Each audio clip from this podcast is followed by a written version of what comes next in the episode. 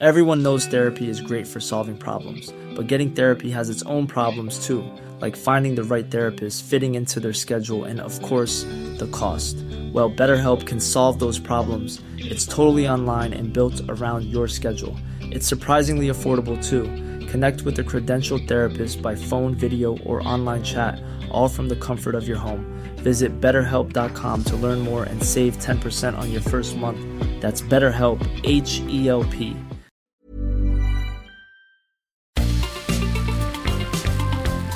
Heraldo Media Group presenta la información y el entretenimiento que usted necesita para estar enterado también en su descanso. Alejandro Sánchez y el informativo Heraldo fin de semana. Por el Heraldo Radio, con la H que sí suena y ahora también se escucha.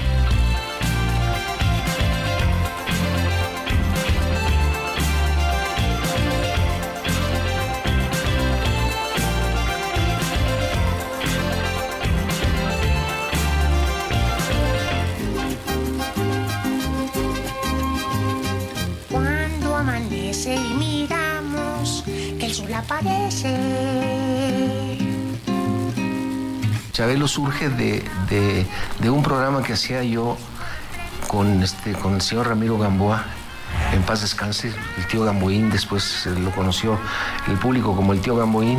Él fue mi papá durante ocho años. Ir por el mundo diciendo este universo es mío. Me lo ha de llevar. Como en cuanto estimas el- los daños y prejuicios.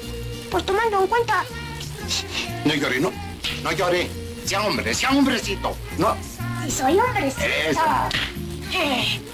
Destino hasta el fin. Vale la pena vivir este mundo. ¿De qué te ríes, chaval? O sea, lo que está usted diciendo, profesor, perdón, pero es una auténtica tontería lo que está usted diciendo. Ah, es tontería. Sí, es tontería, maestro. Sí, ¿por qué? Sí, es tontería. ¿Por qué no se puede venir nomás a la escuela con usted a decir, siéntate, párate, siéntate, para hay que saber? Hay mil luceros, estrellas y rayos de luna. No, mano. A mí esos apellidos no me gustan. Y ya déjame en paz. Bien hecho, cuate. Tú vales mucho y mereces respeto. Cuídate a ti mismo. Y ojo, cuate, mucho ojo. Vale la pena vivir, nuestro sendero seguir. Gracias, familias. Gracias, papás. Gracias, mamás. Gracias, cuates, cuatitos, tíos, primos, abuelitos, abuelitas. Gracias a todos. Muchas gracias.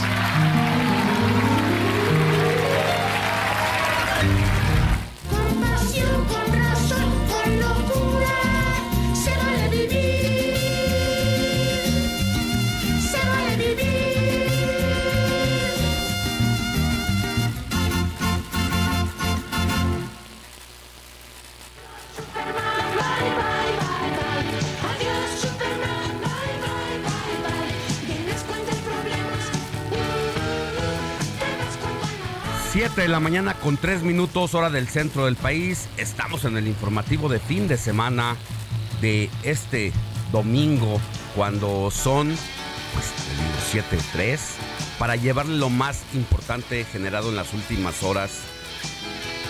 Estamos en vivo desde Insurgente Sur 1271 de la Ciudad de México para todo el país. Mire, Javier López Chabelo sorprendió una última vez al público de la televisión mexicana y al público en general con la noticia de su muerte.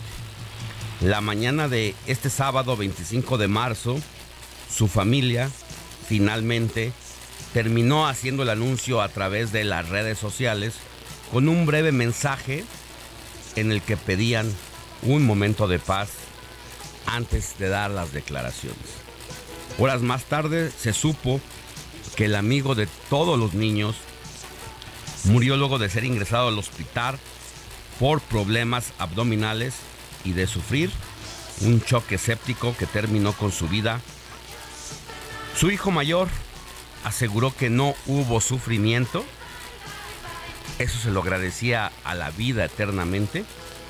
y estuvo todo el tiempo Javier López Chabelo acompañado de su familia.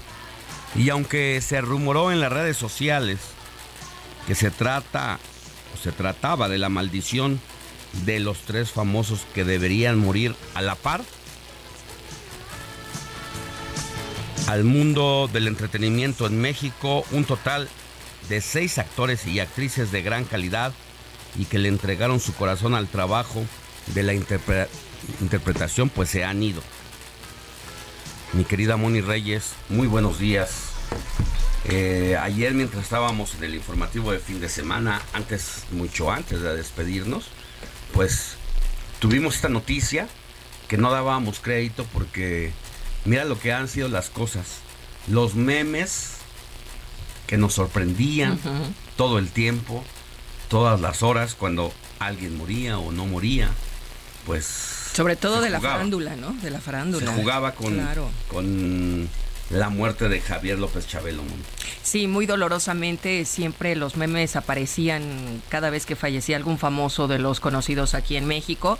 Y muy buenos días amigos, qué placer estar con ustedes en esta mañana de domingo 26 de marzo. Me da muchísimo gusto estar una vez más en el informativo fin de semana contigo, mi querido Alex. Y, es, y efectivamente ayer durante la transmisión del, del informativo, antes de las 10 de la mañana, dabas a conocer esta noticia que, de verdad algunas generaciones nos ha simbrado, porque hay otras muy jóvenes que te dicen, pues es que no, no, no, no lo conocí, no lo vi, no lo, no fui a su programa, yo fui a su programa y tengo fotos con él de chiquita, ¿no? Y cuántas generaciones no hay, cuántas anécdotas, pero efectivamente los memes para abajo. Es que mira, fueron más de 48 años de televisión de niño. De niño, ya ves que tiene el récord Guinness, claro. Con récord Guinness. Dos. Y antes de Javier López Chabelo, pues ¿Quién te representaba como niño, no? Pues era una autoridad, ¿no? o sea, pero además de Javier López Chabelo, nosotros que somos generación de la televisión, Exacto. ¿qué otro personaje recuerdas que haya durado, haya durado tantos años en televisión. Ni el tío Gamboín, ¿eh? O el, sea, el tío Gamboín era un acompañante, ¿no? era el papá de Chabelo. Pero estaba Raúl Velasco no, pues y Jacobo no, Nada que ver de niño, ¿no? Pero eran 27 años al aire en televisión. Y más grandes que él. Nada que ver.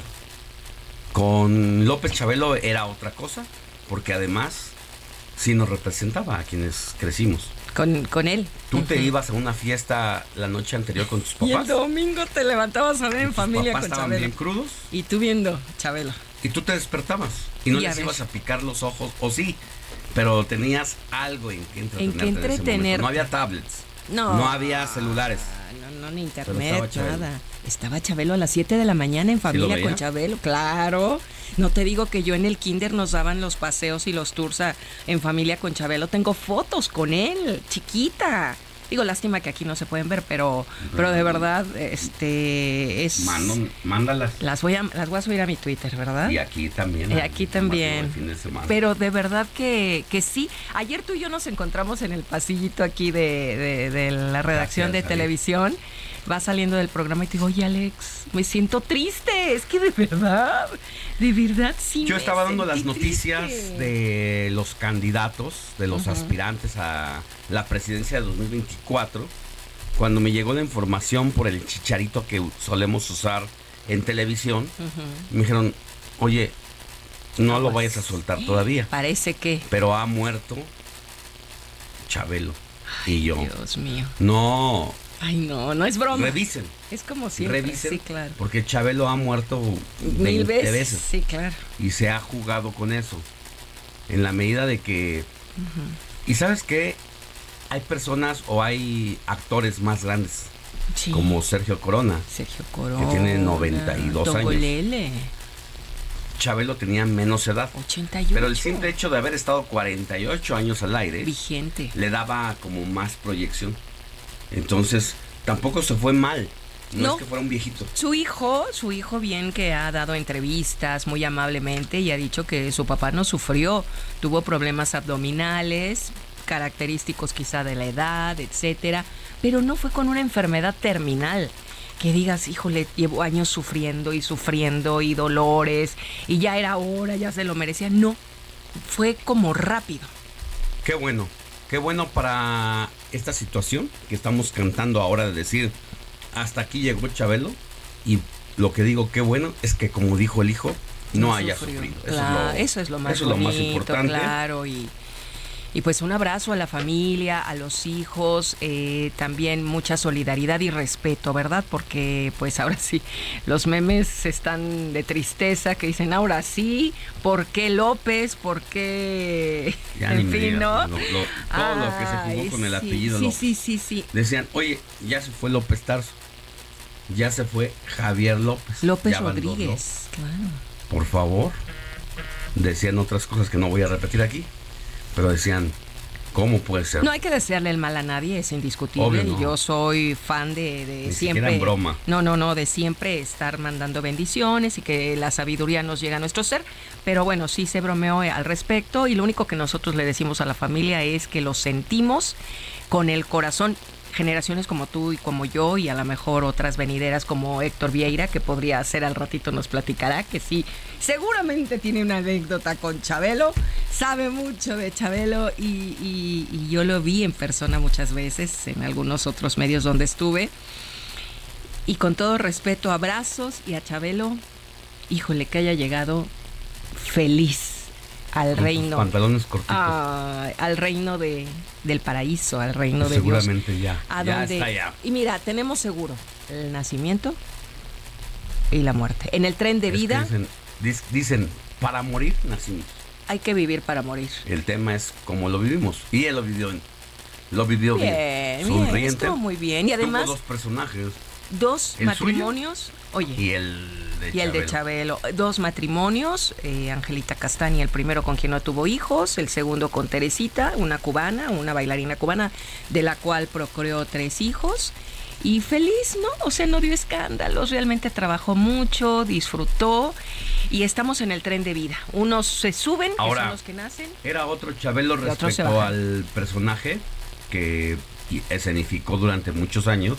Era otro, incluso el cambio de voz era determinante.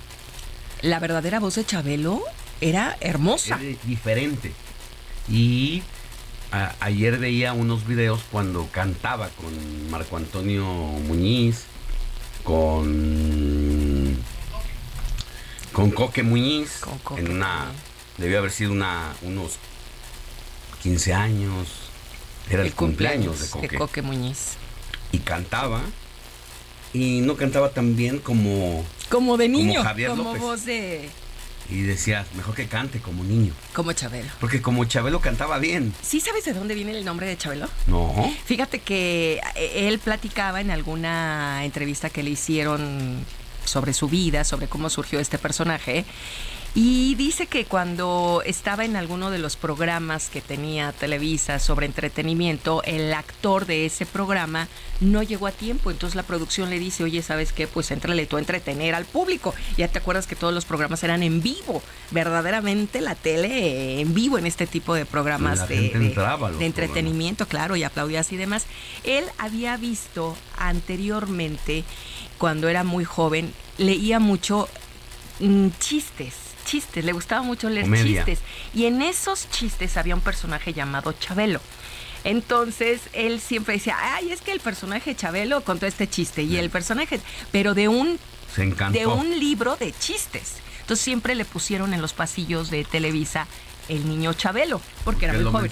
Porque cada rato, sí, es como si yo te digo, ay, es que a mí Mafalda, ¿no? Y Mafalda, eh, Mafalda decía que el mundo de revés, que Mafalda. ¿Te gustaba ese personaje? Ajá, igual y, me dicen Mónica Mafalda, ¿no? Podría, digo, es un ejemplo. Es un decir. A él siempre decían el niño Chabelo, ay, el niño Chabelo, y el niño Chabelo. Entonces cuando entra esa vez, dice, ¿cómo lo vamos a llamar? Ay, pues el niño Chabelo. Y de ahí hasta ayer Oye, de ahí hasta ayer pasaron cincuenta y pico de años. Y más de 50 años, claro. Porque al aire 48. 48 ininterrumpidos. Así, de esa manera, fue el nombre de y Chabelo. Lo que estamos diciendo es que es un referente para la televisión. Porque mm. no hay otro personaje, no hay otro programa que haya durado tantos años. Entonces, por eso es relevante lo que estamos diciendo y por lo menos atravesó a tres generaciones. Oye, Alex, y también era respetado por muchas personalidades como Luis Miguel. Cuentan también por ahí que, que una vez fue a Acapulco, Chabelo con su familia, y estaba cerca de la mansión de Luis Miguel, ahí en la zona dorada, ¿no? Se entera Luis Miguel de que estaba Chabelo y pa' pronto, ¿eh? Bajó a la playa y fue a tomarse la foto y Chabelo, o sea, imagínate, ¿no? Y él y, Chabelo en su en su carácter de Javier López. y hay una foto por ahí posteada donde están en la playa sentadas en esas típicas sillas playeras frente al mar, eh, Luis Miguel y Chabelo. Ay, qué hermosa. ¿Y cómo esa miles anécdotas? No, como, como esa miles no, anécdotas. claro con Luis Miguel y seguramente cada artista Yuri debe de tener. Él descubrió a Yuri. Le pasó. Yuri cantó en su programa cuando era la primavera, la maldita primavera. No, bueno, ya, ¿qué te digo? Pues vamos a arrancar con las noticias. Vamos a hablar de Javier López Chabelo y de toda la información generada en las últimas horas. Y ya lo decíamos, el actor, comediante y productor Javier López Chabelo falleció la mañana de este sábado a los 88 años de edad en un hospital del sur de la Ciudad de México a causa de complicaciones intestinales y su cuerpo fue trasladado a la funeraria García López del Pedregal para ser velado. Ya ha llegado el momento de apagar las luces de ese estudio, de este Foro 2, que me ha dado tantas y tantas buenas cosas en domingo. Gracias familias, gracias papás, gracias mamás, gracias cuates, cuatitos, tíos, primos, abuelitos, abuelitas. Gracias a todos, muchas gracias.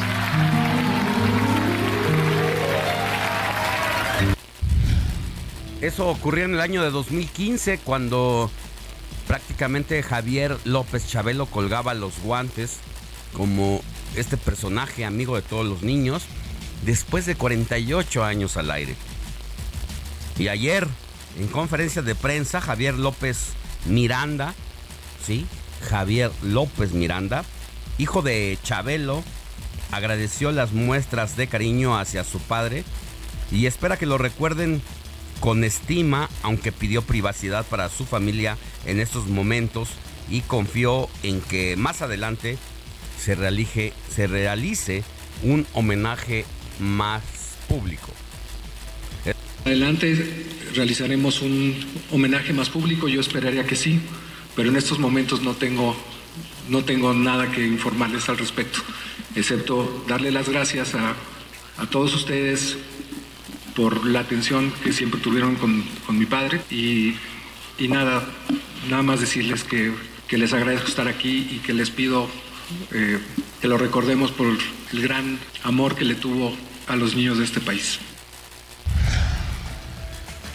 Chabelo trabajó en numerosas producciones cinematográficas al lado de directores de renombre como Ismael Rodríguez y Arturo Rimstein, así como de comediantes de la talla de Germán Valdés Tintán, Manuel Loco Valdés, Gaspar Enaine Capulina y Mario Moreno Cantinflas. ¿Cómo en cuánto estimas los daños y prejuicios? Pues tomando en cuenta. No llore, no. No llore. Sea hombre, sea hombrecito. No. Si soy hombrecito. Eso. Eh. ¿Cómo en cuánto estiman los daños y prejuicios de...? Pues tomando en cuenta la rueda, que los, los rayos, y el manubrio, pues que sea un quinientón. Pues mejor que sea un sesentón para que no abuses desde chiquito y te vayas a acostumbrar, ¿verdad? En noviembre de 1967 salió al aire su programa de concursos dominical En Familia con Chabelo, del que fue escritor, productor y conductor. En 2012 fue galardonado con dos certificados de récord Guinness, uno por 44 años al frente de En Familia en ese entonces y otro por 57 años del personaje de Chabelo, el amigo de todos los niños. ¡Buenos días! Este es su programa En Familia con...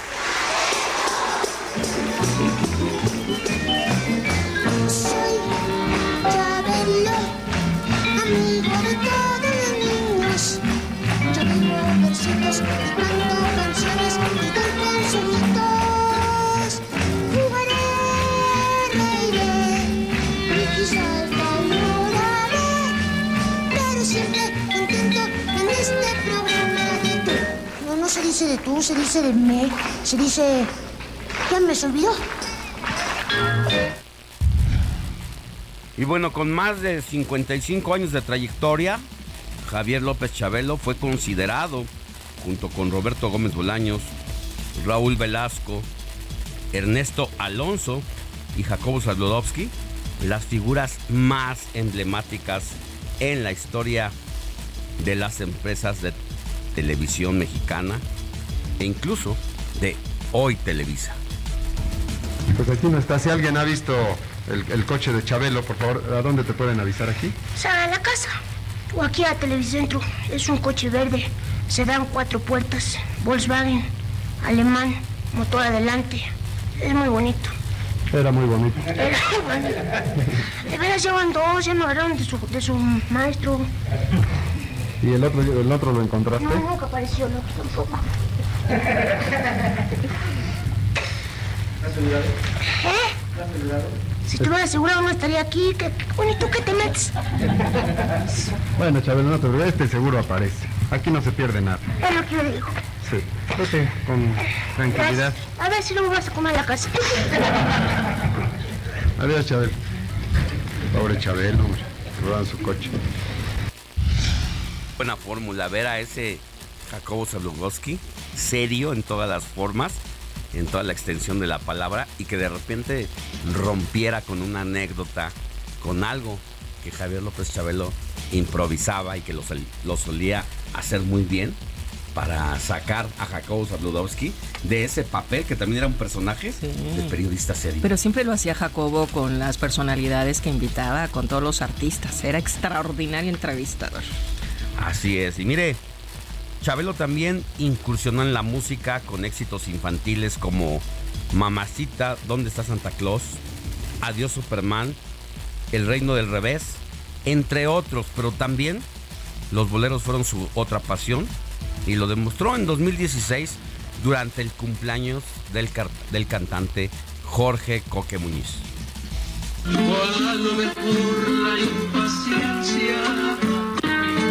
De tanto Tú llegas más, más no sé, no sé decirte. Cómo fue, no sé explicarte qué pasó, pero de ti, pero de ti, me enamoré. Bueno, ahí estaba cantando. Te digo que no era el más entonado con su voz. No. Pero cuando era Chabelo y cantaba. Extraordinario. La maestra me dio un beso a la salida. Ay, oye, eso me encantaba los palitos, los palitos y bolitas parejitos. Oye, también pantalón cortito, bolsita de los, recuerdos. No, hombre. 70, 70, mi querida Moni, me pones nostálgico. Sí, tú tenías, acababas de nacer, Alex. Casi, casi. Apenas daba mis primeros pasos. Yo ya tenía como mis 3, 4 añitos. Ay, Dios. Pero bueno, así, así nos hace recordar Chabelo precisamente parte de su vida. Y mire, objeto de memes de redes sociales por su longevidad, extrañó los domingos tras, el final de su programa en 2016. El legado de Javier López Chabelo va más allá de lo artístico y de ello vamos a hablar más adelante con los periodistas Álvaro Cueva y Alejandro Caz.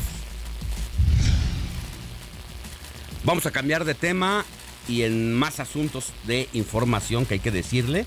Ponga atención porque aquí en la Ciudad de México, la Comisión Ambiental de la Megalópolis decretó la tarde de ayer contingencia ambiental en el Valle de México, por lo que este domingo no podrán circular automóviles con holograma, doble cero y cero con terminación 3 y 4, holograma 1 con terminación 1, 3, 5, 7 y 9 y holograma 2. A las 19.26 horas de ayer, el volcán Popocatépetl registró una explosión con lanzamiento de material incandescente y emisión de vapor de agua, gases y ceniza, que fue escuchado en comunidades aledañas al coloso que en las últimas 24 horas ha emitido 325 exhalaciones y dos sismos de última hora. Vamos a una pausa y volvemos con más información.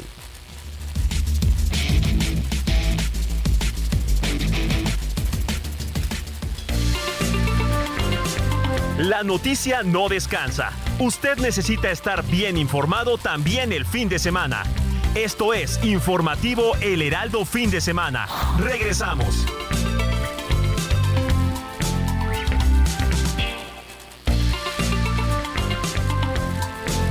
Siga en sintonía con la noticia. Alejandro Sánchez y el informativo Heraldo Fin de Semana. Continuamos.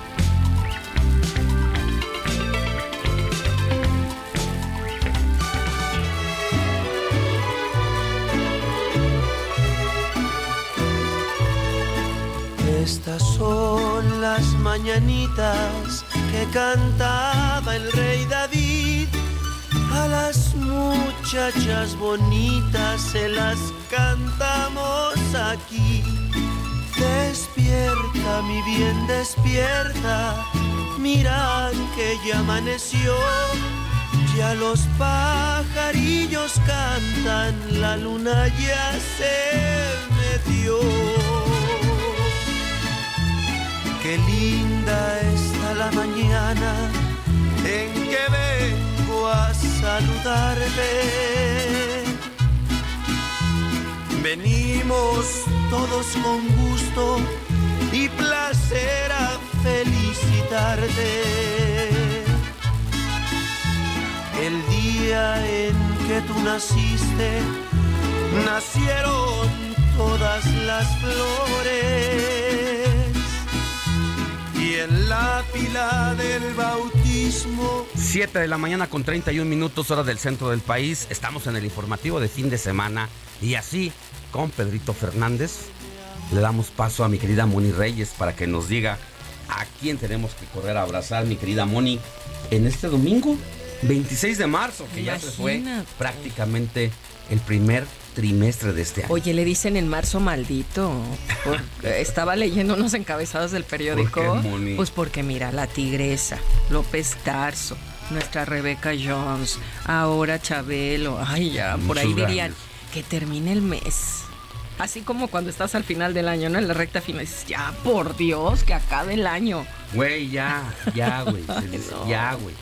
Sí, pero bueno, pues ahora sí que la vida continúa, estamos en este tren de vida y hoy le vamos a dar un abrazo a quien lleve por nombre Braulio. Oye, santo de Braulio, fíjate qué bonito nombre, ¿no? San Braulio de Zaragoza. Además de Braulio, a quien lleve por nombre, ay, aquí sí están medio difíciles, mira, Montano, Baroncio, Cástulo, Desiderio, Eutiquio. El conocido pues es Pedro y Máxima. Nada más. Y Braulio. Máxima, conozco una máxima. Una máxima. Ay, qué Una bueno. niña. Ay, ¿en serio? De cuatro años. Ay, máxima. mi vida. Suena muy bonito, ¿no? ¿Te Máxima, sí. Cuando sea grande le van a decir, Doña Máxima, pase usted. Pásale más. Pedro, yo tengo a mi amigo Pedro allá en Morelos, así es que un abrazo, mi querido Pedrito. Y a Braulio, también el hijo de una de mis mejores amigas, se llama Braulio, así es que felicidades. Y vamos a conocer la historia de este santo.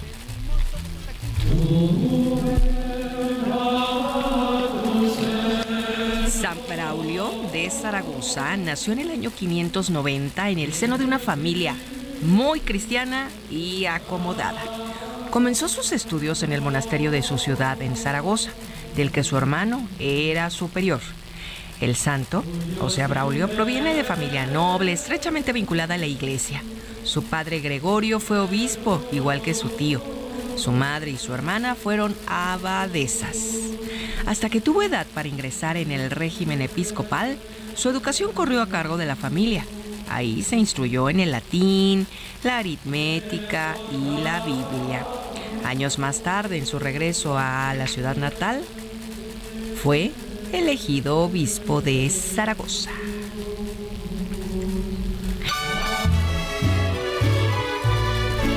A veces hay algunas historias de los santos Alex que me gustan porque eran muy, muy aplicados, muy estudiosos, imagínate. Bueno, eso es aparte. No, bueno, es importante. No, sí, aparte, porque pues todos Imagínate eran bien. despojarte de tu casa, de tu riqueza, Ay, de todo lo que te da protección Por 24 eso horas. los hacen santos y aparte soportaban martirios, que perdóname, Además, ¿no? Tenías la mejilla. O sea, pon la otra. No, pero me refiero que, que, que tenían buenas instrucciones educativas. Eso es lo que me. Principio. A mí culturalmente me les gusta. gustaba ¿no? aceptar O sea, lo que les dijeran las personas que sabían que los podían que los guiaban. por el Claro, latín. Qué difícil, ¿no? El latín. Aritmética. Biblia, por favor. Yo tengo un primo que ya ha leído la Biblia al derecho y al revés. Le mando saludos, por cierto, Se está en Texas. sabe todas, Sí, sí, claro. Bueno, versículos y demás. En fin, eh, a todos los que estén cumpliendo años, mañana es cumpleaños de un gran amigo mío que se llama Diego Montoya. Y muchas felicidades, mi querido Dieguito, desde hoy, desde el informativo fin de semana. Te deseamos que tengas un excelente ciclo de vida nuevo. Así es que echarle ganas a todos nuestros amigos, a todos los cumpleañeros, ciclos que se cierran, ciclos que se van. La vida sigue, mi querido Alex. Muchas Así es, felicidades. mi querida Moni. Pues estamos en el informativo de fin de semana recordando estos santos y al mismo tiempo dando el WhatsApp para que nos escriban. Sí, por Porque cierto, mi querido además de las Robert. felicitaciones. ¿No habíamos saludado a Robert? Pues es que Robert anda en otras cosas. Robert, ¿qué pasó? ¿Cómo Hola Alex, estás? hola Moni. Este, pues nos pueden escribir al número Ponte del WhatsApp que es el pila. 55 91 63 51 19. Y como dicen, estamos también recordando a Chabelo. Me tocó venir en el transporte como la gente, a pesar de que fue ayer el- Ah. la trágica noticia, sigue hablando del tema, sigue men- seguía mencionando que un día, un domingo como hoy, Ah, hace algunos años, te despertabas a ver Chabelo, te despertabas a A ver. esta la hora ya catástrofe. llevabas Mm, 36 minutos. Ya empezabas a ver, ya, ya la primera media hora del programa. Y entretenido. ¿Te tocó verlo? ¿Tú Y las catafixias. Yo 26. Y te despertabas Me- con Chabelo. Me tocó verlo. Todavía. Este, todavía. Levantarme todos los días tempranito. Mientras tus papás crudeaban. Claro que sí, como debe de ser. O seguían dormidos. Y entonces Qué era rico. así como el paro para los Pues papás. mientras ellos seguían ahí acostaditos, yo me levantaba y ponía el, el canal 2 y ya me ponía a ver Chabelo. Ahí, la catafixia y todo. Pero a ver, a todos nuestros cuates de provincia, a todos nuestros cuates de la Ciudad de México, que nos manden, nuestro mensaje, que nos manden mensajes, saludos, felicitaciones. Ay, sí. Aquí Bueno, está, al sí. número del 55 Anécdotas. 91 63 51 19. Claro. Así ¿Nunca lo es. fuiste a ver en vivo a su programa? No, así sí, ya no. Porque eran no, largas es que filas justo alrededor por eso, de al- Televisa. A mí las me únicas tocó veces que llegué verla. a verlo. Más filas, nunca entré. Nunca entra. Igual a mí siempre que, me, que tenía la intención o que me decían qué hacer para poder ir a verlo, siempre era de aguantar, bueno, nada más ver las filas desde fuera y dije, no, mejor lo veo en televisión, más tranquilo, acostadito y... Oye, y su, su avalancha que hizo popular cuando De- regalaban La avalancha de. de ¿De Chabelo. qué marca? Apache, ¿no? Apache. Yo quiero una. ¿Quieres o Nunga, tienes? nunga, nunga, nunga. ¿Quieres? Apache. Ah, ya, yo, ay, Alex, estoy, estoy dormida. Me estás recordando. Sí, además, las Alex, patines. ayer comentabas que había roto un récord Guinness por ser el programa con más Años tiempo, al aire. más años al aire 48. ininterrumpidos. 48. ¿O sabes que había roto otro récord además de ese? ¿Cuál? El, ¿El de del estar personaje? 49 años con el mismo personaje infantil. De, eh, 48 años de ser 48, niño. no, más, porque el programa todo fue 48, 49 años, pero el personaje lo mantuvo durante más tiempo. O sea, dos Roberts, imagínate. Dos Roberts. Sí, por tus 26 que O tienes. sea, es impresionante lo que logró. Y la verdad es que 82 años hay personajes más grandes como Sergio Corona, pero precisamente por estar tanto tiempo al aire, es que incluso se suponía que podría ser más grande. Sin embargo, él se mantenía muy bien Físicamente, sí, se cuidaba Muy mucho, conservado. claro. Y también alguien que, que- que está rondando la edad es María Victoria, que también trabajó Chabelo con María Victoria, con la criada bien criada. ¿Recuerdan ¿Cuántos ese años tiene? programa? Sí, claro. Pues está María Victoria, ya creo ya está llegando a los 90, 80 y algo, 89, Ahí andaba. no sé. ¿Cuántos años tiene? 95. María Victoria 95. Bueno, no, pues sí. Alex, cuidado. Y además de María Victoria, ¿qué otro personaje tenemos? A, A Tongolele. a Tongolele, a... Enrique Guzmán y ellos no, ¿verdad? Ellos todavía están más pues, jóvenes. la, la que fue esposa de Enrique Guzmán, Ay, ¿cómo se sí, llama? Silvia Pinal, nuestra Silvia Pinal. Ella es la ganadora, dicen muchos. Bueno, ahora Muchos en, memes. en redes sociales dicen que es la ganadora, pero yo diría que también está María Victoria, ¿eh? Sí, también no lo Pues- olvidemos. Silvia Pinal 92. Pues incluso María Victoria es más grande. Sí, por eso. Sergio 95. Corona 95 nos dice. Alejandro Vieira. Y también César Costa era de la edad de Chabelo. 82 años y se César ve. Costa. Con su programa también con Chabelo, ¿recuerdas? Con la Peggy, con el personaje de la Peggy, qué Sí. caray. Tenemos a Elsa Aguirre también se me hace Elsa como Aguirre, una de las hermosa. grandes, una mujer hermosa, bella y a la fecha. Todavía sigue conservando. No te oímos. ¿Qué? 92 ¿Ves? Elsa 92. Aguirre. Son de las De la vieja guardia. vieja, de la vieja guardia que todavía con ellas se mantiene viva en la colita una época de la televisión Ay, mexicana. sí, tan bonita. Y ahora puras películas, ¿no, Robert? Ayer de Chabelo. No, y también algo que me tocó ayer andar viendo un poco, el, En ver los gente. noticieros en la gente, decían que ahorita ya es casi, va a ser imposible que alguien logre alcanzar ese récord, más por la duración que ahorita están dándole a los programas, a los canales que ya por lo general duran 3, 4 Son meses. Bueno, el propio Ahora. César Costa, de quien hablamos ahora, tuvo uno de los mejores programas en la televisión, de los mejores, ¿Con con papá? mucho ¿Papá rating. soltero? Papá soltero. Y sin embargo, Televisa le dio salida antes de lo imaginado. No Ujú. duró ni 15 años, cuando pudo haber durado 20. Claro. Pero ahora Va a ser abuelo soltero. mm, va a ser abuelo soltero.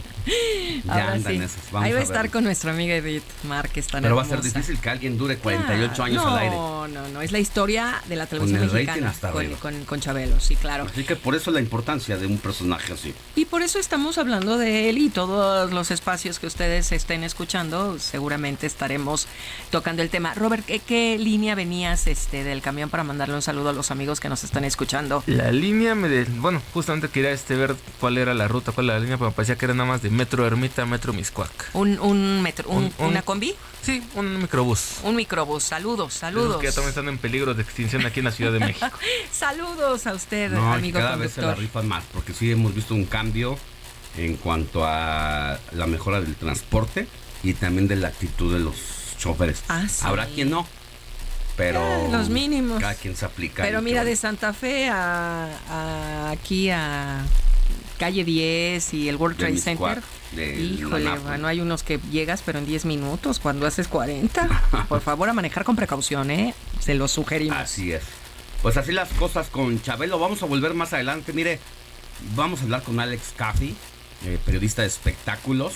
Y también vamos a hablar más adelante con Álvaro Cueva, quien conoce como pocos la historia de la televisión, para que nos diga precisamente qué es lo que significaba Javier López Chabelo en pues esta historia de la televisión mexicana. Y otra cosa, mi querido Alex, hoy es Día Mundial del Clima, no hay que dejar de mencionarlo, es bien importante. Ayer se apagaron las luces de las ocho y media a las nueve y media en 190 países. Esto fue maravilloso porque es como una concienciación de lo que estamos haciendo con el clima. Así es que fue algo muy, eh, muy, muy virtual, no, no virtual, sino simbólico exactamente, pues porque de alguna manera tenemos que hacer conciencia, ¿no? Desde 1992, cada 26 de marzo, precisamente se conmemora el Día Mundial del Clima.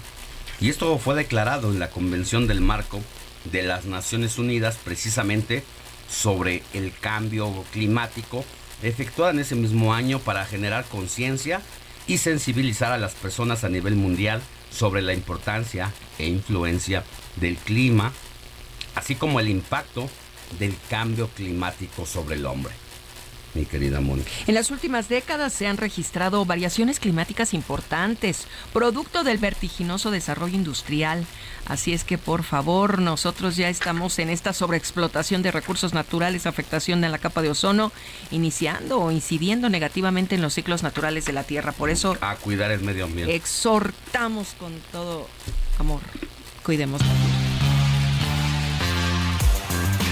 Sigue Alejandro Sánchez en Twitter, arroba Alex Sánchez MX.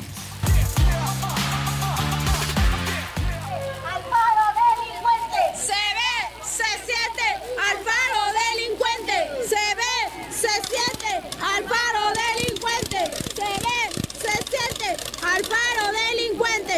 Porque vivos se los llevaron, vivos los queremos, porque vivos se los llevaron, vivos los queremos, porque vivos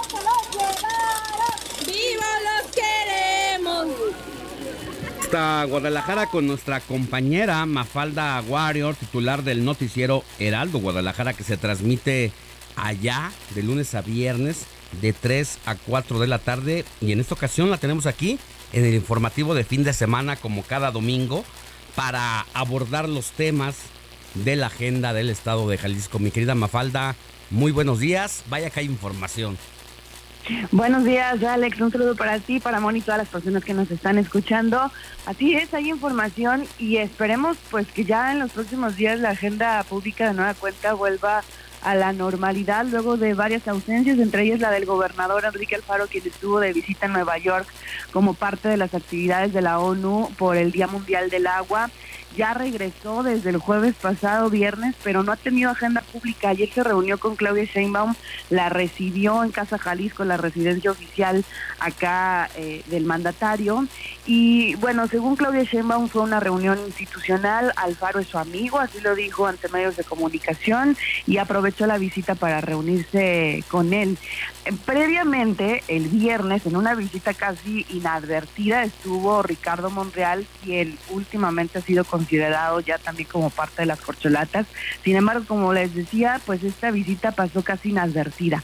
Y la próxima semana se prevé que esté aquí también el secretario de Relaciones Exteriores, Marcelo Ebrard, y veremos pues si tiene el mismo trato, el mismo recibimiento. Antes había estado Adán Augusto López, a quien, si bien no recibió en Casa Jalisco, sí tuvo un encuentro con él en el centro Tapatío antes de que éste acudiera al Congreso del Estado para hablar acerca del plan B y por supuesto antes de que se diera a conocer esta suspensión de la Suprema Corte de Justicia. Pero como dices Alex, hay muchísimos temas y hay mucho movimiento político. También ayer estuvieron reunidos los emesistas en el centro de Zapopan, donde se llevó a cabo una toma de protesta, cambió la coordinación municipal y aquí estuvo nada más y nada menos que Dante Delgado, muchos perfiles eh, de alto nivel del movimiento naranja, eh, para en un intento de mostrar unidad, porque recientemente se ha hablado de muchas divisiones, Alex, en torno a las candidaturas para 2024, de quién va o no a ser abanderado en este año de Movimiento Ciudadano para la gubernatura de Jalisco. Sabemos que los principales contendientes son Pablo Lemus y Clemente Castañeda, quien se ha destapado recientemente. No se debía venir, pero bueno, así ocurrió. Y algo importante que ocurrirá pese a los intentos del gobierno del estado de decir que ya no hay tandeos en su administración, tandeos de agua, el próximo 6 de abril habrá un mega corte que afectará mil colonias del área metropolitana de Guadalajara, así que eso seguramente también provocará la molestia de ciudadanos y ciudadanas, Alex, junto con lo que ya escuchábamos hace un momento, ¿no? La agenda que sigue pendiente de personas desaparecidas, de fosas clandestinas y de muchos otros asuntos, pues que no se han podido solucionar en esta administración. Oye, a ver, hay varias cosas. Uno de los temas relevantes que incluso Ayer te escribí a mi querida Mafalda para que me ayudaras a poner en contexto la visita de la jefa de gobierno allá a Guadalajara, pues tiene que ver con esta relación ahí extraña que está habiendo con el grupo de la universidad. Hay que recordar que el grupo de la universidad ha cogobernado con el gobierno en turno de Jalisco y que por eso es importante porque tiene mucho peso y tal parece que a la jefa de gobierno Claudia Sheinbaum, ¿le ha caído muy bien la UDG o ella ha caído muy bien en la UDG? Totalmente, Alex. De hecho, llama mucho la atención este apoyo que se le ha brindado, que el día de ayer fue prácticamente un mitin político, ¿eh? déjame decirlo. Eh, muchas personas que estuvieron esperando hasta más de una hora y media a la jefa de gobierno y que, bueno, pues le interrumpían constantemente en su discurso para aplaudirle, para gritar.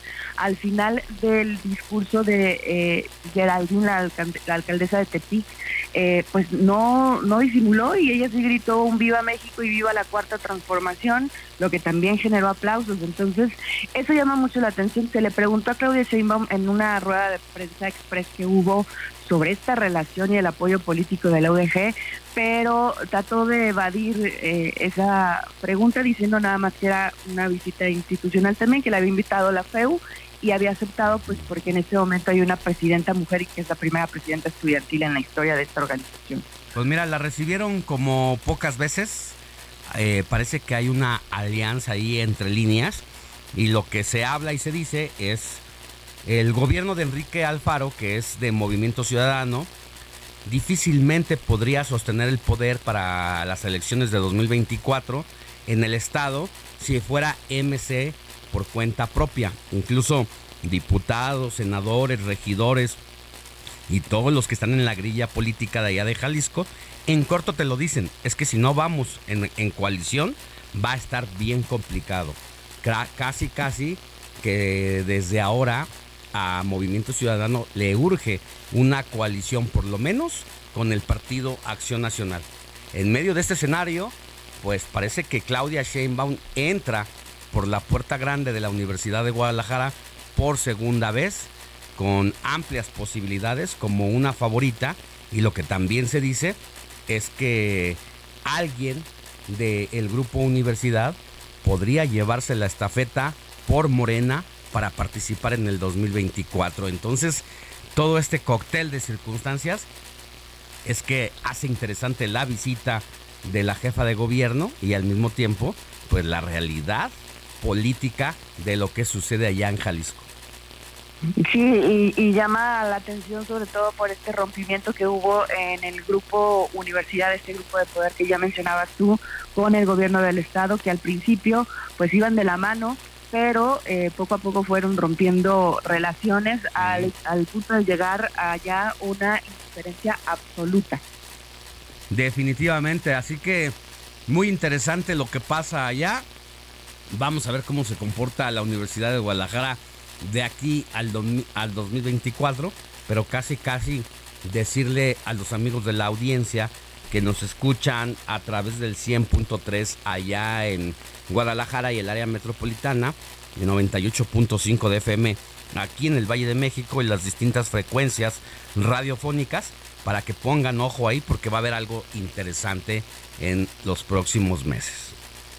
Seguramente aquí estaremos para platicarlo, Alex. Gracias, mi querida Mafalda, te mando un abrazo, que tengas buen fin de semana y te escuchamos a partir de este lunes y hasta el viernes por el 100.3 de FM de 3 a 4 de la tarde.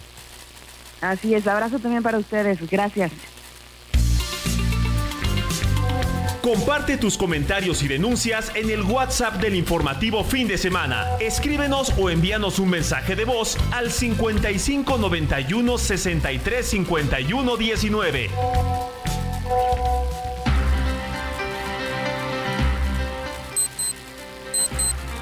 Siete de la mañana con 52 minutos hora del centro del país. Mi querida Moni Reyes, ¿tenemos mensajes? Tenemos mensajes. ¿A qué número, mi querido Roberto. Al 55 91 63 51 19. Buenos días, Alex Money Staff. Soy Luis Veller desde San Diego. Yo, dice Luis Veller, ayer lloré al saber y ver en la televisión su cronología, muchas emociones y recuerdos de Chabelo.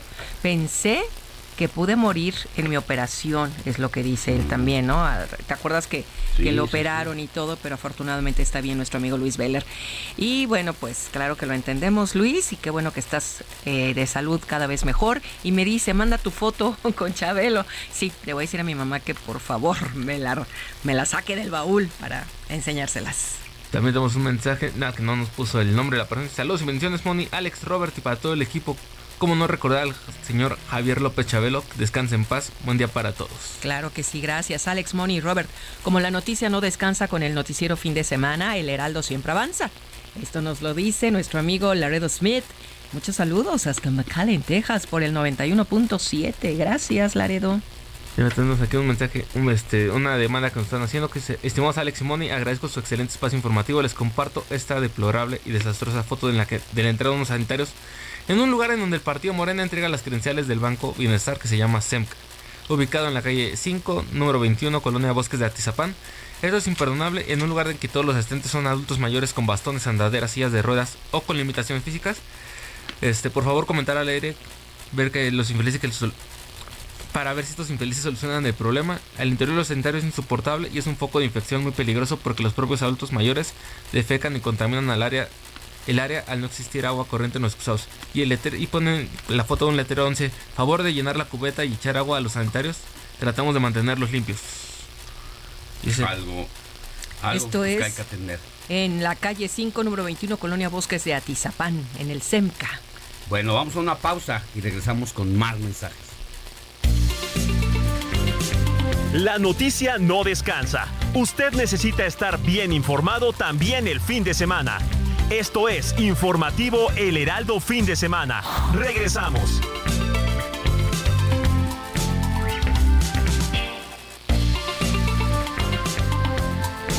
Siga en sintonía con la noticia. Alejandro Sánchez y el informativo Heraldo fin de semana. Continuamos.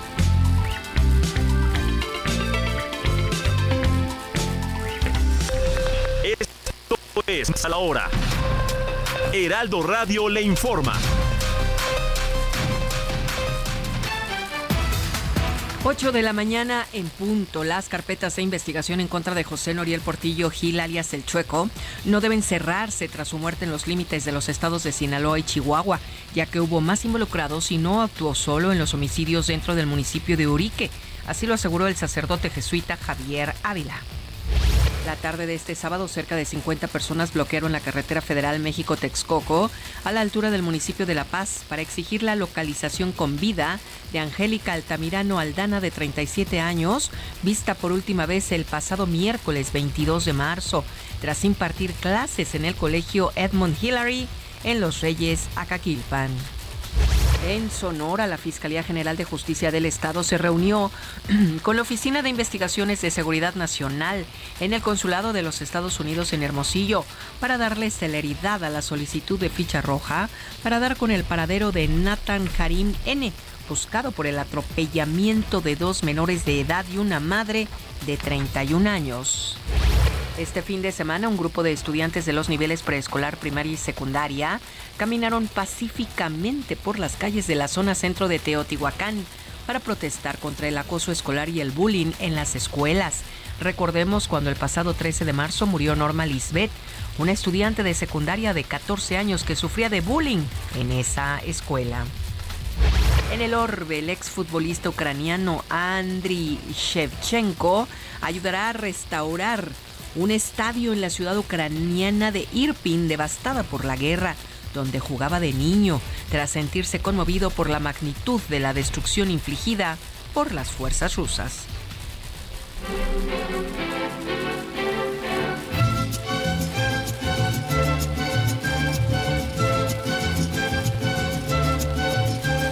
Este domingo la Ciudad de México tendrá una diversidad de actividades culturales y artísticas gratuitas para toda la familia. Gracias al Tianguis Turístico 2023 que se inaugura hoy a las 4 de la tarde en el centro City Banamex. Los stands de los estados del país promocionarán sus destinos y darán una probadita de su cultura y tradiciones, así como su gastronomía.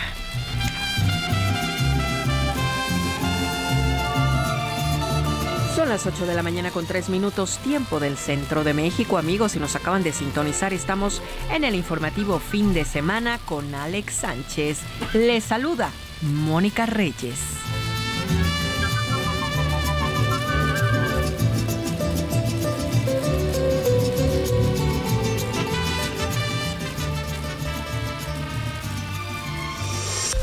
Esto fue Noticias a la Hora. Siga informado, un servicio de Heraldo Media Group.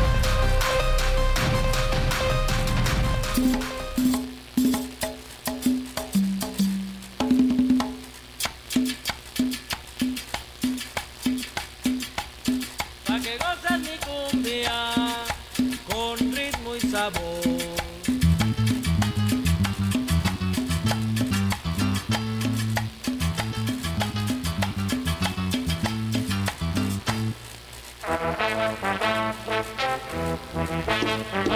Enséñale al sol cómo se debe de brillar.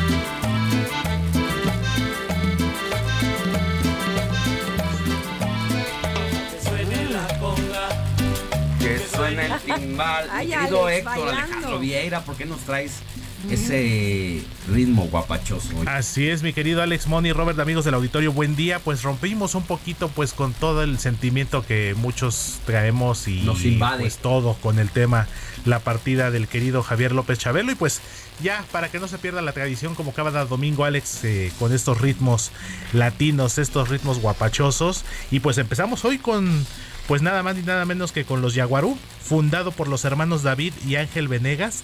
David lamentablemente ya ha fallecido y bueno, este es uno de sus grandes éxitos y fue de sus primeros éxitos de hecho, Conga y Timbal, que forma parte de su álbum debut, Los Yaguarú, precisamente así se llama este disco, lanzado en 1997, Alex, es decir, hace ya 26 añitos, pero la buena música, como siempre lo decimos, no pasa de moda. Buenísima esta, esta rola, este ritmo guapachoso. David y Ángel Venegas. David ya falleció. Exactamente. De hecho, falleció de un infarto en una presentación en el año 2016, si la memoria no me falla, allá en Atizapán de Zaragoza, en el Estado de México. Mira, pues nos ha dejado este legado. Y otros éxitos más, por supuesto, mi Alex. Y más adelantito tenemos sorpresas en inglés, en español, para que sigan con nosotros aquí en el informativo. Gracias, Héctor Alejandro. Seguimos pendientes, Alex.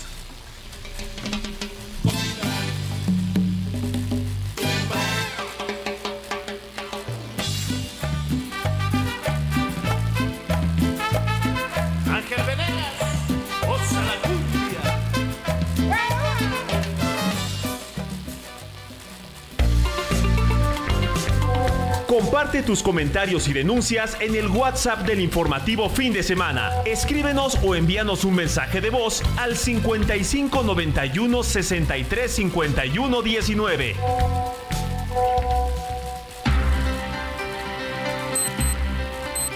Ocho de la mañana con 7 minutos hora del centro del país. Es momento de enlazarnos con nuestro compañero allá a Oaxaca, con Pastor. Mi querido Pastor, muy buenos días, ¿cómo estás? ¿Y cómo está la agenda allá política y de otros temas en tu querida entidad? ¿Qué tal Alex? Muy buenos días amigos de Geraldo Radio de fin de semana, les saludamos con todo gusto. Bueno, pues fue una semana muy pero muy movida después de lo que fue el aniversario del natalicio de eh, Benito Juárez García.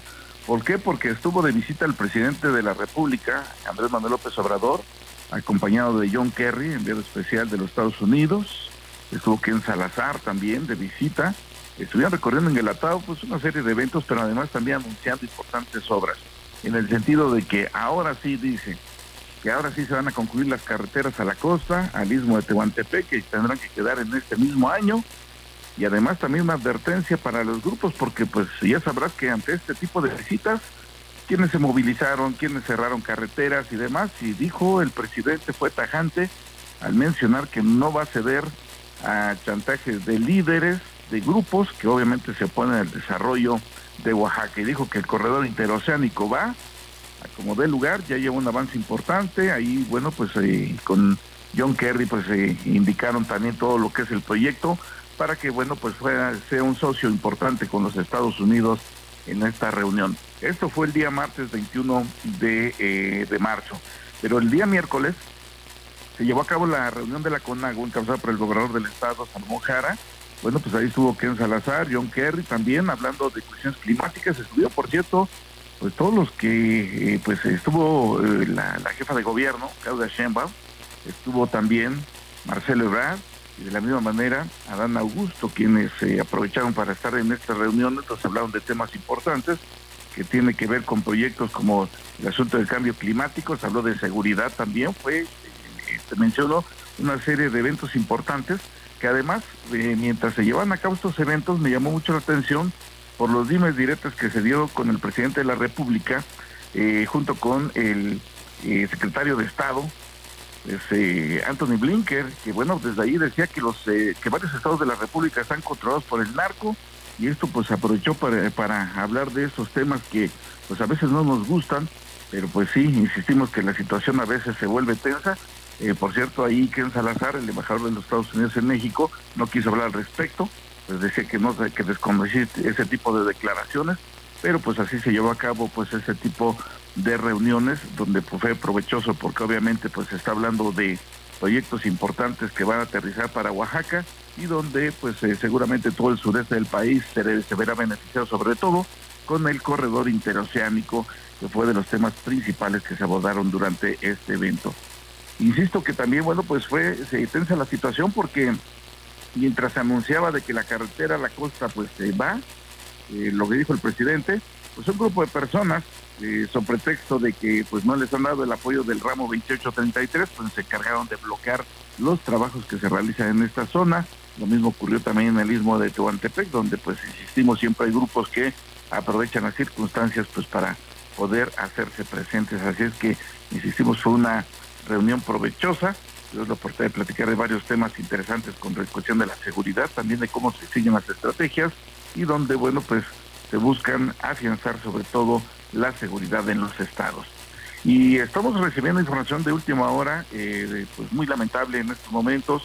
Alex, queridos eh, amigos escuchas porque nos están hablando del fallecimiento de seis integrantes de un cabildo de, de Temacaltepec, perteneciente a la costa. Y esta madrugada hubo un accidente donde murieron las autoridades municipales. Ahí estamos hablando entre regidores, concejales que además, junto con el presidente municipal Agustín Martínez, eh, Martínez Quintas, fallecieron al volcar su unidad, cayó a un barranco. Son seis, seis funcionarios municipales de, de Temaxcaltepec quienes murieron. Hay dos más gravemente lesionados que ya fueron canalizados a Santo Rey Nopala y Juquila para ser atendidos, pero esta información que ha confirmado también la autoridad de gobierno y esto ocurrió precisamente esta madrugada. Bueno, pues vamos a estar pendientes de esta situación trágica. Seis integrantes de un ayuntamiento. Más adelante vamos a volver en caso de ser necesario. Y bueno, pues sin embargo la agenda que estuvo marcada esta semana fue precisamente en el contexto de la visita del presidente López Obrador para conmemorar un aniversario más del el natalicio de Benito Juárez. Y desde allá pues se armó de palabras el presidente para responderle al gobierno de los Estados Unidos donde él dice aquí ese departamentito pues no da información eh, clara y nosotros no tenemos eh, ningún territorio tomado por el narcotráfico. Bueno, hay gente que tiene otros datos y también lo vamos a tratar más adelante. Mi querido Pastor Matías, por lo pronto nos despedimos de ti y invitamos a la población y a la audiencia allá en Oaxaca a que te escuche por el 97.7 de FM todos los días de 6 a 7 de la mañana y de 3 a 4 de la tarde. Pues desde aquí les mando un abrazo, les deseo eh, buen domingo, que la pasen muy bien y seguimos en contacto. Gracias, buen día. Cine con Eduardo Marín. Es que nunca tienes miedo. ¿Quién dijo que no? ¿A qué le tienes miedo? ¿Es necesario que te recuerde lo que hay ahí afuera? Había una vez una persona que me importaba. Y en este mundo ese tipo de mierda sirve solo para una cosa. Que te maten.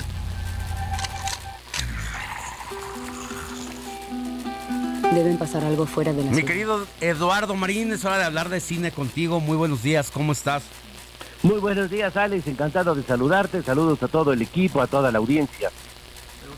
¿Qué nos vas a recomendar este domingo? Pues mira, vamos a comentar, a recomendar una película una serie para que disfruten en casa en estos días, y ahora que viene también la Semana Santa. Y es una serie que es toda una experiencia, es una opción muy atractiva, aunque hay que decirlo, no es para todos los gustos, pero sin duda es de muchas cualidades. Mira, se trata de The Last of Us, de HBO Max, de 10 episodios, que es un relato apocalíptico sobre un mundo desolado, pero en esta época actual, no, no en un futuro imaginario, que un mundo que pues ha quedado destruido por un terrible virus que es transmitido eh, por personas infectadas y que los convierte pues rápidamente en seres salvajes tipo zombies. Y esto que podría parecer un relato descabellado, lo que en realidad esconde y ese es su eh, lo que es valioso, relevante, es una crónica de sobrevivencia, es un testimonio de la naturaleza humana ante situaciones de adversidad, un retrato humano de individuos que deben enfrentar situaciones extremas de peligro, eh, donde prácticamente pues se ha perdido opciones de esperanza de que el mundo recobre su normalidad y donde los sentimientos humanos más profundos pues son la única puerta de la redención. Y, la narrativa, eh, Alex, es de plena habilidad, eh, se crea una atmósfera inquietante que nos atrapa permanentemente.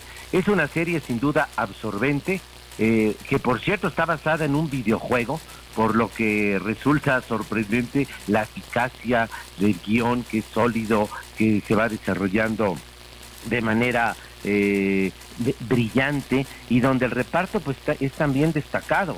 Está estelarizado por el chileno Pedro Pascal, que es uno de los actores de moda que recordamos en su papel de Oberyn Martell en, en la fascinante Game of Thrones, también en la serie Mandalorian de Disney, y está acompañado por una de las mayores promesas actuales, que es la joven actriz inglesa de 19 años, Bella Ramsey, quien también actuó, por cierto, en Game of Thrones. Así que esa es nuestra recomendación de esta serie que, repito, es muy atractiva, tiene y- y sus firmes cualidades, pero como decía al principio Alex, pues no es para todos los gustos que por pues su carga de violencia y esta historia finalmente de que es de fantasía sobre de seres tipo zombies, pero lo que esconde detrás realmente es relevante y sobre todo nos atrapa de principio a fin. Bueno. Es The Last of Us, de la que por supuesto debido a su enorme éxito que, que tuvo en HBO, ya habrá una segunda temporada.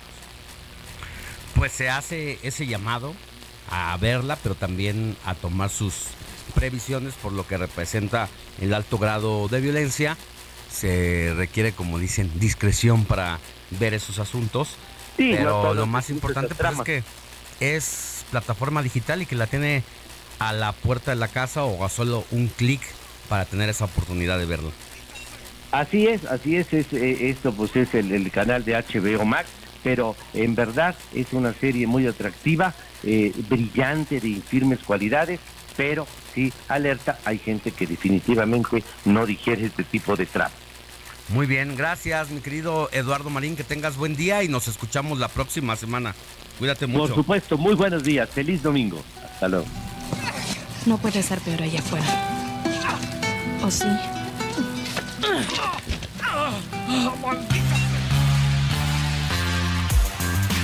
Sigue Alejandro Sánchez en Twitter, arroba Alex Sánchez MX.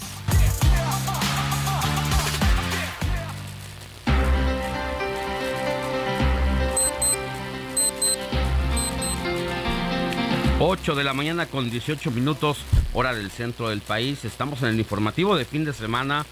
Y mi querida Moni Reyes, tú tienes todavía mensajitos de la audiencia antes de pasar a las noticias. Así es, al, al 55 91 63 51 19.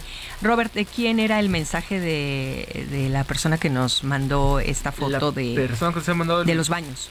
En Teatizapán, Zaragoza, es Patricia Ramírez, que no sé que ella asistió acompañada de un familiar. Ah, muy bien, Patti, pues vamos a estar atentos. Ahora sí como somos el enlace, ¿verdad? Entre la autor- autoridad y, y la ciudadanía, Robert. Exactamente, Moni. También tenemos un mensaje del ingeniero Baez. Buenos días, Moni, Alex. Muchas felicidades. Siempre están, siempre están los mejores. Que tengan un excelente día. Saludos de Tepos- Tepozotlán, qué bonito, ingeniero Vice, gracias. Por otro lado nos escribe Vicky, nuestra amiga Vicky, dice, hola, muy buenos días Alex, Moni, Robert, todo su equipo que componen este gustadísimo programa. Los saludo desde mi ciudad natal, o sea, desde Monterrey, Nuevo León. Reciban un fuerte abrazo, nos manda un corazón, muchas bendiciones. Hoy y siempre Vicky y nos manda esta foto, ¿verdad? Qué hermosa, Alex, ¿ya la viste? Y besos hasta Monterrey, Nuevo León, foto. 99.7 de FM. He estado los últimos dos fines de semana allá. Me ha sorprendido de maravilla Monterrey. Me han dado regocijo y lo único que se me hace bochornoso es el calor. Ay, ¿qué te Pero de ahí en fuera todo bien. Ay, qué bonita postal, el Cerro de la Silla. Robert, Está también otro mensaje de la familia Romero González. Un fuerte abrazo desde Guadalajara.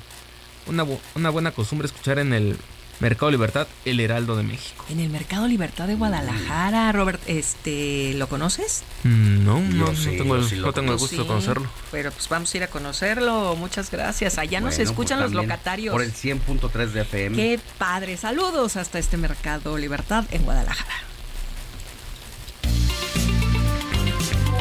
Comparte tus comentarios y denuncias en el WhatsApp del informativo fin de semana. Escríbenos o envíanos un mensaje de voz al 55 91 63 51 19. 8 de la mañana con 20 minutos. Mire, tensión en las relaciones diplomáticas entre México y Estados Unidos después de que Anthony Blinken, el titular del Departamento de Estado, ha dicho que en nuestro país hay zonas dominadas por parte del territorio de México, por el narco en territorio de México. López Obrador obviamente dijo eso no es así, pero qué mejor tener la versión de Gerardo Rodríguez Sánchez Lara, él es académico de la Universidad de las Américas Puebla y especialista en asuntos de seguridad nacional, así como compañero en el Heraldo Media Group. Mi querido Gerardo Rodríguez, muy buenos días. Querido Alejandro, ¿cómo estás? Saludos desde Cholula. Todo muy bien y con el gusto de escucharte para conocer tu opinión de lo que representó esta semana las tensiones entre México y Estados Unidos. Un capítulo más. Sí, la, la verdad es que las relaciones entre dos países tan complejos como es y tan asimétricos, pues van a ser eh, la, la tónica de toda la vida. Mientras que un meteorito no divida a los dos países, pues vamos a tener estos problemas. Mira, eh, las declaraciones de Blinken yo las tomo en este contexto.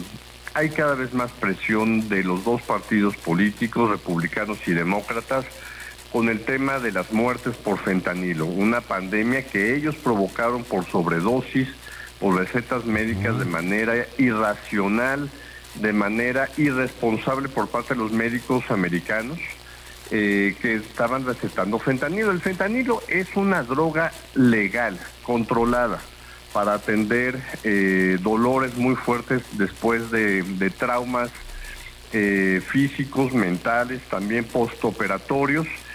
Y cuando a los estadounidenses se les acaba sus seguros de gastos médicos o ya no pueden pagar estas, estas medicinas, pasan al mercado ilegal hacia la heroína. Entonces, esto es lo primero. Hay, un, hay ya cada vez una eh, presión de los dos partidos hacia el gobierno de Estados Unidos para presionar a México, para que estas, estos precursores químicos que llegan de China, que se convierten en fentanilo en pastillas en México y pasan a Estados Unidos, eh, dejen de, de- llegar, Alejandro. Ahora, esta acusación directa que hace el gobierno de los Estados Unidos ocurre en un contexto en los que ambos países prácticamente han hecho un reconocimiento de la responsabilidad de cada uno de ellos, al grado tal que sus respectivas secretarias de Estado, en este caso Rosa Isela Rodríguez por parte de la Secretaría de Seguridad Ciudadana, pues está en la disposición de hacer una narrativa junto con el gobierno de los Estados Unidos. Sin embargo, hay un bazucazo en torno a lo que dicen ellos está ocurriendo allá en México y eso no lo podemos dejar pasar por alto. ¿Hasta dónde? Eh, este acompañamiento mutuo de narrativa y de atención a los problemas se va a mantener mientras hay alguien como el gobierno de los Estados Unidos que decide ponerle el dedo a México. Mira, ahorita estamos en, un- en una etapa de distensión, Alex, eh, porque hay un demócrata muy serio en la Casa Blanca, el presidente Biden, pero los republicanos pueden ganar la próxima elección presidencial. La, la popularidad de Biden está por los suelos en 34 puntos. Y los republicanos, eh, como DeSantis en, en Florida, que puede ser gobernador, puede ser presidente de los Estados Unidos, hay un- discurso antiamericano, antimexicano, anti los cárteles de droga muy fuerte. Eh, la Casa Blanca demócrata muy prudente en los mensajes que manda sobre, por ejemplo, de- declarar como terroristas a los grupos del narcotráfico mexicano. Pero Blinken, el secretario de Estado, en una comparecencia ante, el, ante la Cámara... Mi querido ante el Gerardo, Senado, ¿me permites si te interrumpo? Vamos a una pausa y volvemos con este punto de vista. Seguro, Por favor. La noticia no descansa. Usted necesita estar bien informado también el fin de semana. Esto es Informativo El Heraldo Fin de Semana. Selling a little or a lot? Shopify helps you do your thing however you cha-ching. Shopify is the global commerce platform that helps you sell at every stage of your business. From the launch your online shop stage to the first real life store stage, all the way to the did we just hit a million orders stage. Shopify is there to help you grow. Shopify helps you turn browsers into buyers with the internet's best converting checkout. 36% better on average compared to other leading commerce platforms because businesses that grow grow with Shopify. Get a $1 per month trial period at shopify.com/work. slash work. shopify.com/work. slash work. Regresamos.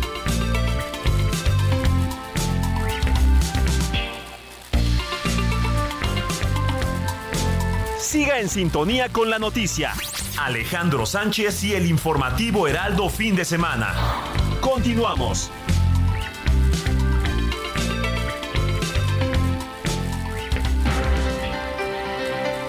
8 de la mañana con 30 minutos hora del centro del país. Estamos hablando con Gerardo Rodríguez Sánchez Lara, profesor de la Universidad de las Américas Puebla y especialista en asuntos de seguridad nacional.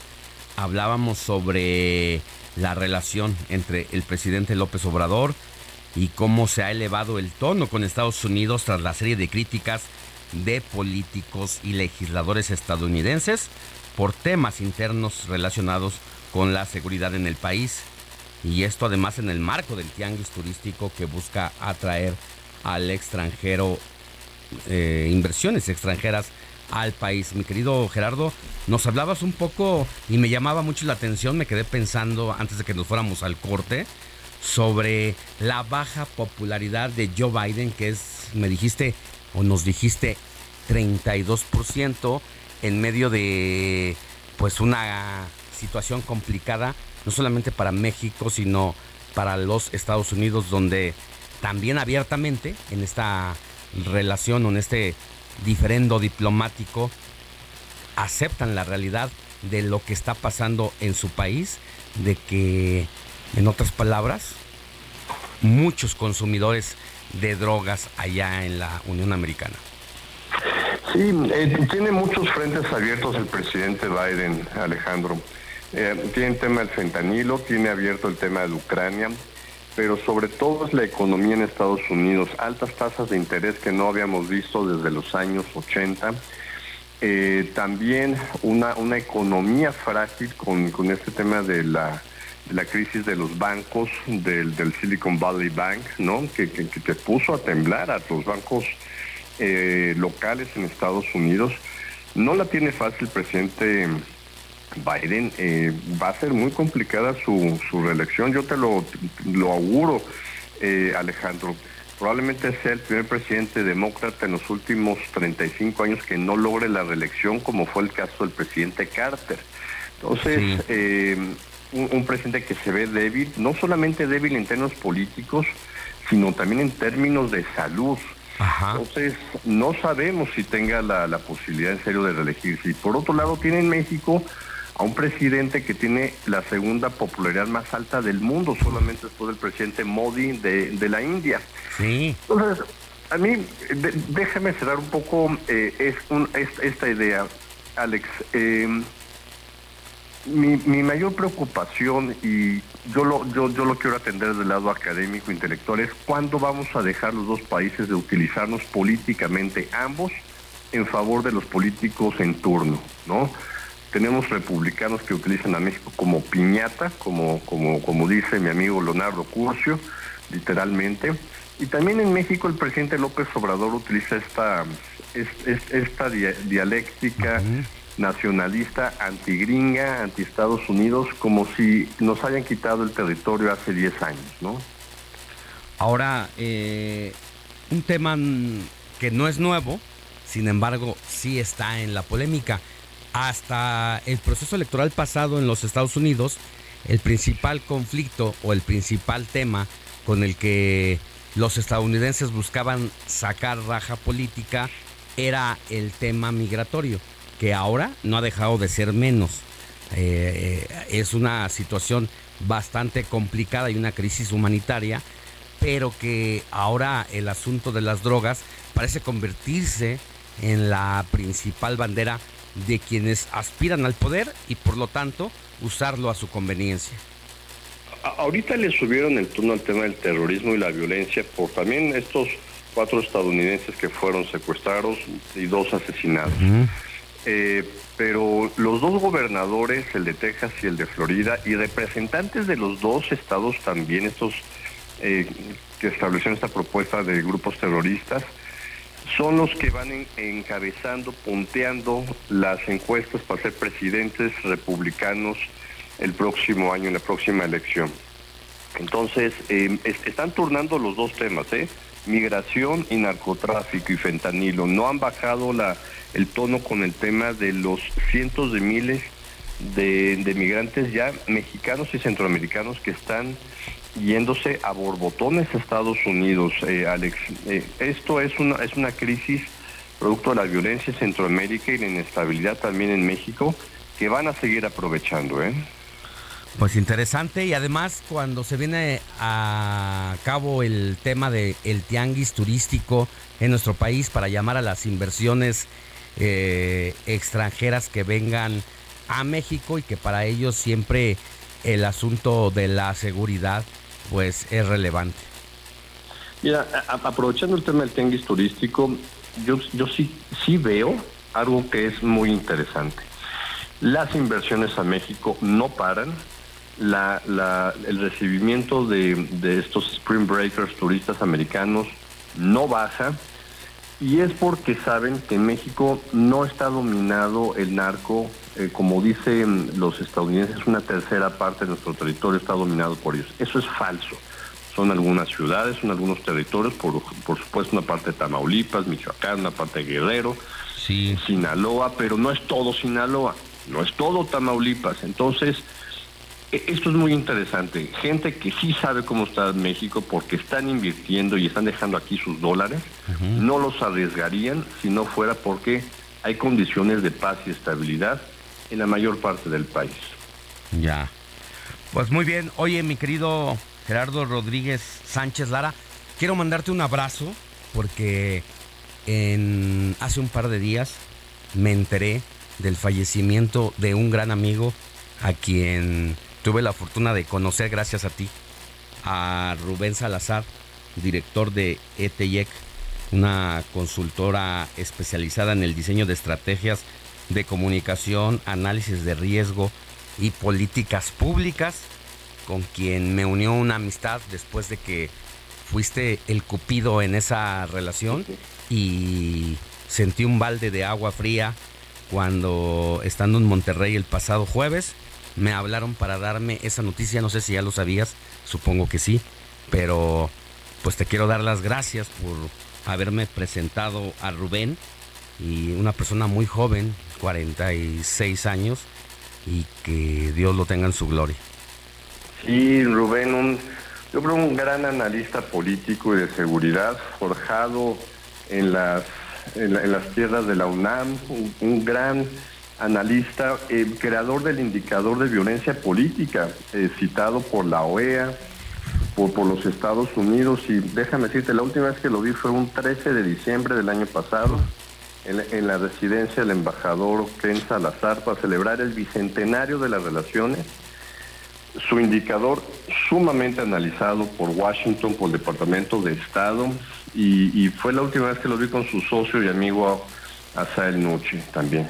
Definitivamente, justo Asael fue el que me habló para darme la terrible noticia, no daba crédito. Y sí, un gran referente en esos asuntos. Si sabemos los temas de la violencia política constante y sonante, fue gracias a Rubén. Y yo creo que Asael va a seguir haciendo las cosas bien, como se lo enseñó su socio y amigo Rubén Salazar. Te mando un abrazo, querido Gerardo, y gracias por eso. Gracias, fuerte abrazo.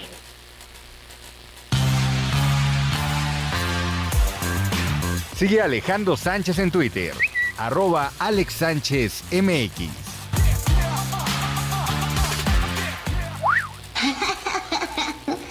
¿Cómo que se le acabó el dinero al banco? No hay solvencia. Solo hay efectivo para tres clientes. No, no, no, eh, por favor, en momento, no. Eh, yo no tengo su dinero. aquí. Bueno, es que frente a la quiebra de bancos en los Estados Unidos, es importante que en México la población pues sepa cuál es la circunstancia, que debe estar tranquila y segura.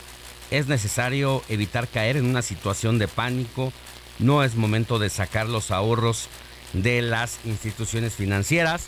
Y creo que me estoy adelantando, querida doctora Alicia Girón, investigadora del Instituto de Investigaciones Económicas de la UNAM, pero creo que hay que decírselo así de claro a la población que dice, bueno, si eso le está pausa, le está pasando al monstruo, al imperio político y económico que es los Estados Unidos, ¿qué nos depara a nosotros?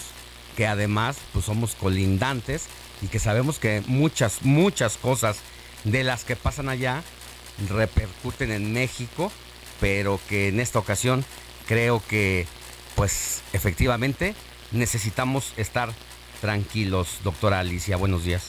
Ay, buenos días, Alejandro. Pues sí, efectivamente, eh, las personas que nos están escuchando en este maravilloso programa, hay que comentarles que, en primer lugar, fue y se inició esto el 8 de marzo y el 10 de marzo el banco Silicon Val- Valley Bank, que es un banco que está en Silicon, donde todos sabemos que es donde están las grandes eh, corporativos, los grandes corporativos tecnológicos, eh, Google, eh, Facebook, bueno, todos estos, eh, Am- Amazon, que es así como la, la- el corazón de las empresas tecnológicas, pues sí, este banco que le prestaba que presta a- o prestaba a estos grandes emprendedores, bueno, pues sí entra en quiebra. Pero es muy importante conocer que en primer lugar es un banco regional y después de él eh, también quebró Silver Capital Corporation y Signature Bank.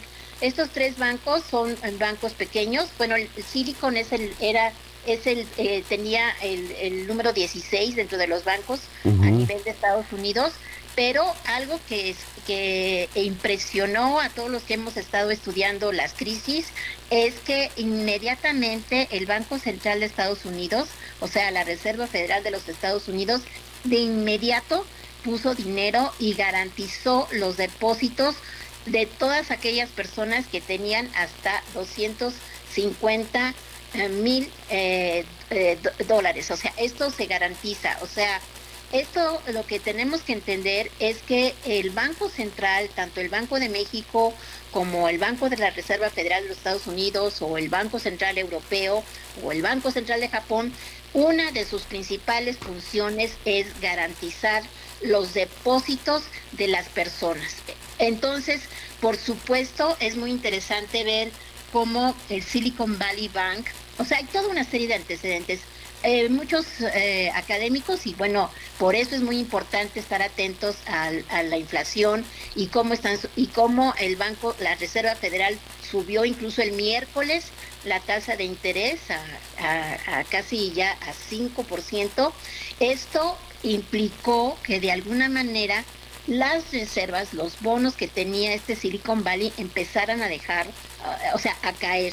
Esto es, esto es muy importante porque dice, bueno, ¿por qué, ¿por qué de repente un banco entra en crisis? Bueno, en primer lugar, también tenemos que entender que la economía, o sea, todo lo que, o sea, el- en el momento en que, o sea, justo hace tres años cuando se cierra Sí. la economía, pues esto impactó en todas las cadenas productivas a nivel internacional. O sea, realmente el fenómeno Wuhan, que recor- recordemos cómo el COVID, Wuhan y todo esto creó todo un pánico. Claro. Y se, y se fueron cerrando todas y la fábrica se cerró. Esto automáticamente lo que hizo fue que se parara todo. Ahora, para poder eh, enfrentar esa caída, se dio muchísimo dinero, eh, tanto Trump dio dos eh, incentivos muy fuertes para que la población empezara a comprar y también Biden cuando llega al poder da otros 700 mil millones de, de dólares que entran inmediatamente a las cuentas, a todos los que tienen una cuenta bancaria, y ahí es muy interesante, todos los mexicanos eh, o centroamericanos que tienen una cuenta, automáticamente se les depositó entre mil y dos mil dólares. ¿Esto qué es lo que hace? Que después de un periodo donde nadie compra, ¿no? Y, la, y además queremos comprar una televisión, pero la fábrica está cerrada porque además a lo mejor el, el chip del teléfono que también quiero comprar se hace en, en China, todo esto lo que hace es que automáticamente empiecen a subir los precios. Entonces aquí los economistas, los economistas dicen, y bueno, un poco quisiera explicar esto, los economistas dicen, no, es que es una inflación por oferta. ¿Eso qué quiere decir? Pues que no hay producción y la gente está demandando. Y por el otro lado dicen, no, es que es una inflación de demanda porque estamos, queremos comprar y no hay productos. Entonces, este origen de la inflación lo que hace es que la Reserva Federal de los Estados Unidos dicen, bueno, hay que subir la tasa de interés. Esta subida de tasa de interés que en mi opinión yo no estoy de acuerdo, o sea, definitivamente desde una economía heterodoxa no podemos estar de, acuerdo con que subir las tasas de interés va a bajar la inflación, porque además parte de esta inflación está ayudando a los accionistas de los grandes corporativos a tener grandes ganancias. Si nosotros vemos las ganancias que tuvieron no solamente las tecnológicas, el Dow Jones, si vemos cómo cuando se dice, eh, se declara la pandemia, bajan las acciones y suben al poco tiempo durante este periodo y después empiezan a bajar, bueno, es también los grandes corporativos que están ganando en todo esto. Entonces, en todo este relajo, ¿qué es lo que pasa con Silicon Valley y con estos bancos? Y después lo más interesante también es el Credit Suisse que es comprado, que es o sea, cuando uno piensa en Suiza, uno piensa que los bancos son solventes y resulta que uno de los bancos, el Credit Suisse, tenía ya desde hace eh, varios semestres de, eh, no tenían los ingresos suficientes para enfrentar las tasas de interés que tenían que darle a sus accionistas. Entonces, esto lo que hace, bueno, y una aquí quisiera decir, entonces estoy, son varias causas, lo del Silicon Valley Bank, y justo con él, pues también entran en quiebra el Silver Capital Corporation y el Signature Bank. Esto definitivamente pone en una inestabilidad, o sea, y, de, y, pues sí entra la, yo no diría el pánico, pero sí entra que toda la gente dice, bueno, pues qué es lo que pasa con mi dinero. Entonces, incluso es muy interesante porque el Silicon Valley Bank, el día 7 de marzo, cuando se anuncia que, que bueno, que ya hay, que, que, estas tasas de interés están, pues de alguna manera dañando las inversiones de estos bancos porque entonces tampoco pueden dar esas tasas de interés porque la economía realmente pues está en recesión. Entonces lo que pasa es que como gran parte ahora de, de, los de los pues de los que tenemos dinero tenemos una aplicación es, yo diría que la quiebra del Silicon Bank, eh, eh, es la primera eh, crisis en redes sociales porque en la medida en que se empieza a disparar el pánico automáticamente se empieza a sacar con transacciones a través de una aplicación. Esto es muy interesante, pero lo más interesante es que de inmediato la Reserva Federal de los Estados Unidos apuntó 40 mil millones y dijo todos los todos los ahorros por más de, hasta 250 mil dólares, ahí están. Entonces, ¿qué es lo que nos enseña esto? Que el Banco Central es un es un eh, eh, eh, siempre está para salvar a los bancos y esto es muy importante porque lo digo en relación a lo que es la ley orgánica del Banco de México, un poco para, para bajar ya esto a México. Si nosotros leemos y, y, buscamos, y todos aquellos que tienen acceso al Internet, busca cuál es el artículo primero del Banco de México, de la ley orgánica, y el segundo, allí una de sus principales funciones es el cuidar la salud de los bancos y además la estabilidad. O sea, estamos en contra de la inflación. Entonces, bueno, por eso es que el banco actúa subiendo las tasas de interés. Ya. Esto nos crea un problema para México, porque Sí. México, o sea, si el señor Powell dice vamos a subir un cuarto de punto, un medio punto, Banco de México y más como Bien. estamos en un tratado de libre comercio, en el famoso, este, eh, antes era el NAFTA, ahora es el UMSCA, ¿no? Entonces, automáticamente Banco de México sube sus tasas de interés. ¿Cuál es el problema? Que si yo tengo un crédito no a tasa fija, sino a tasa flotante, automáticamente mis intereses van a ser mucho mayores. Bueno, pues valdrá la pena consultarle, querida doctora Alicia Girón, investigadora del Instituto de Investigaciones Económicas de la UNAM, que hagamos esas conversaciones, estas charlas más a menudo para decirle a la población si debe preocuparse, si no debe de preocuparse, pero más allá de la preocupación, las acciones que debe de tomar y en este caso, pues por lo pronto hay tranquilidad. Yo le mando un abrazo de parte del equipo del informativo de fin de semana, que tenga buen día, gracias. Muy buenos días Alejandro y saludos a los nuestros radioescuchas. Hasta luego.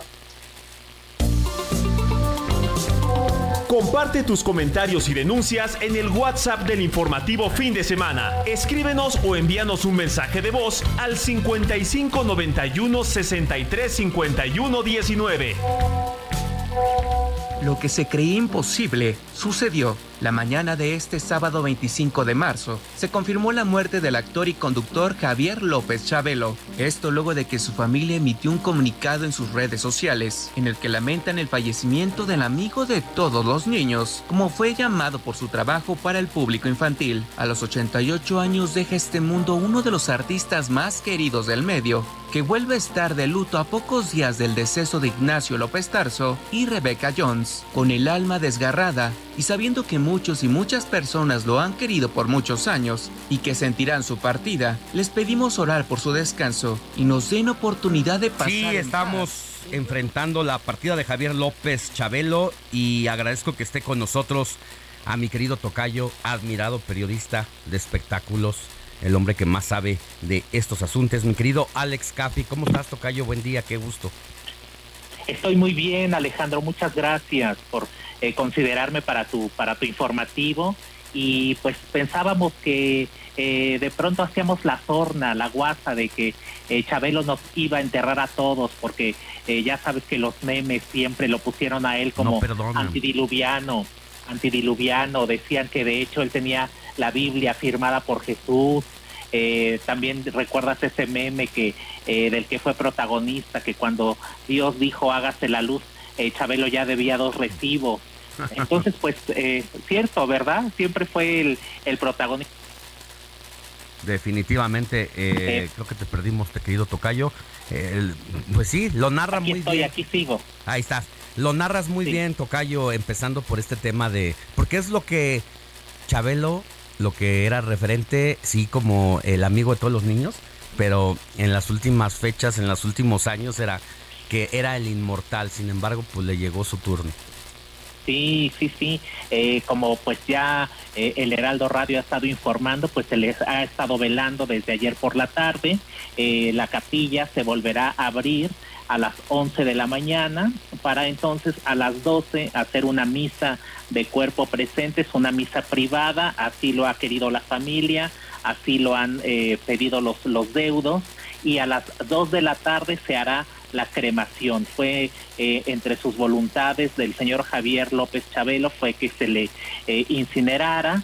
Entonces, bueno, pues a las 2 de la tarde será eso. Y se habla, este, eh, no se ha hecho oficial por parte del presidente de Grupo Televisa, pero sí ya eh, se ha visto pues a gente de utilería y de montaje que se está adecuando eh, pues el, el patio principal de Televisa para que mañana también se le rindan honores a Javier López Chabelo y pues muy merecido porque fue pionero de la televisión Alejandro. Ahora que los eh, que Televisa principalmente pues ha estado sacando de su archivo eh, imágenes de Chabelo lo vemos en la televisión de blanco y negro la ve- lo vemos con funda- con pioneros de la televisión.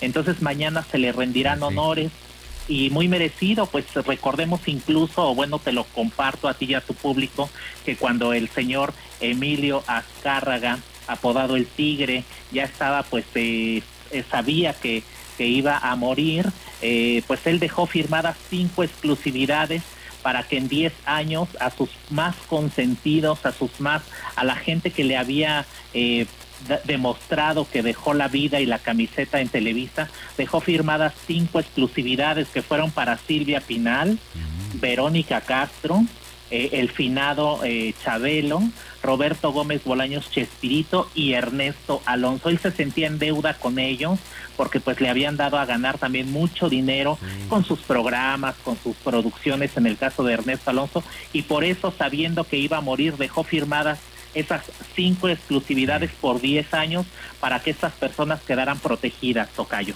Bueno, pues muchas gracias, Tocayo, por darnos eh, la dimensión de lo que representa este personaje para la televisión y para los seguidores de la comedia y de los comediantes, pero sobre todo del gran personaje y de las generaciones que representó para nosotros. Que tengas buen día, Tocayo. Gracias. Hasta muy pronto. Gracias, Alejandro.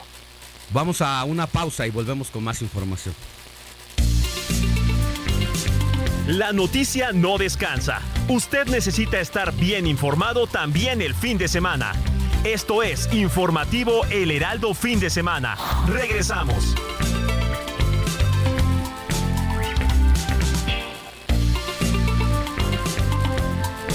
Siga en sintonía con la noticia.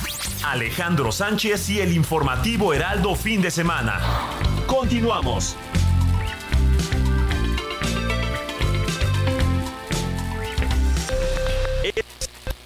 A la hora. Heraldo Radio le informa.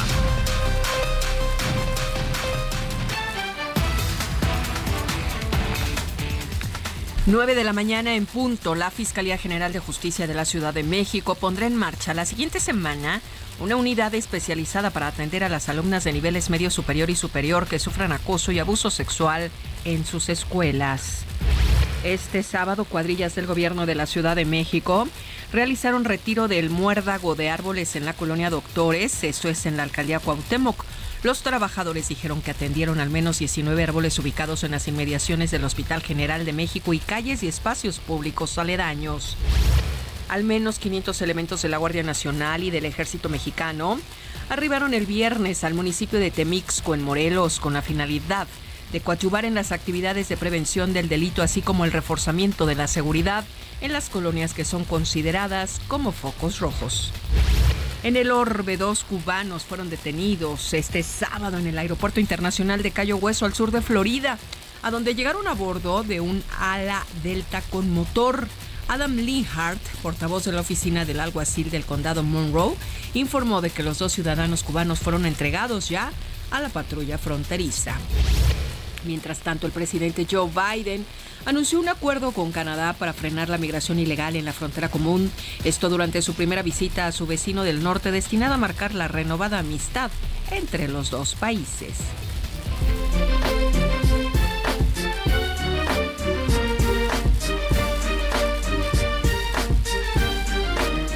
Este viernes fue inaugurada la segunda edición de la Feria Internacional del Libro de Coyoacán por el alcalde Giovanni Gutiérrez, que tendrá una duración de 10 días.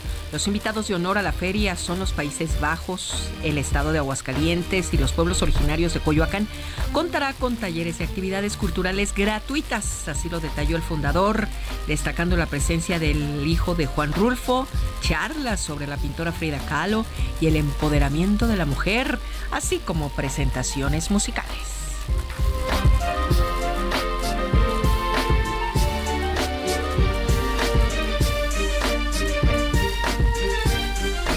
9 de la mañana, 3 minutos tiempo del centro de México. Estamos amigos en el informativo fin de semana con Alex Sánchez y su gran equipo de trabajo. No le cambie, estamos en el Heraldo Radio. Le saluda Mónica Reyes.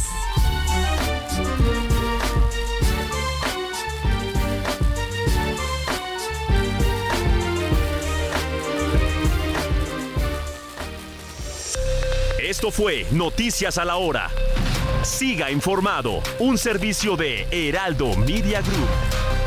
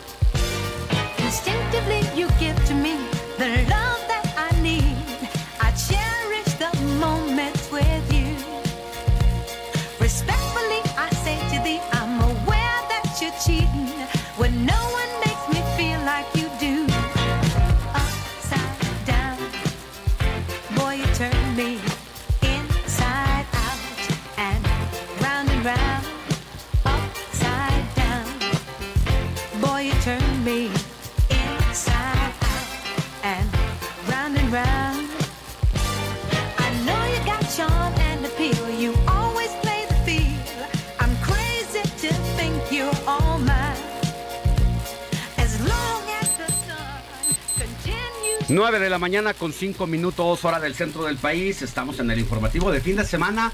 En la tercera hora, estamos ya hasta las 10 de la mañana.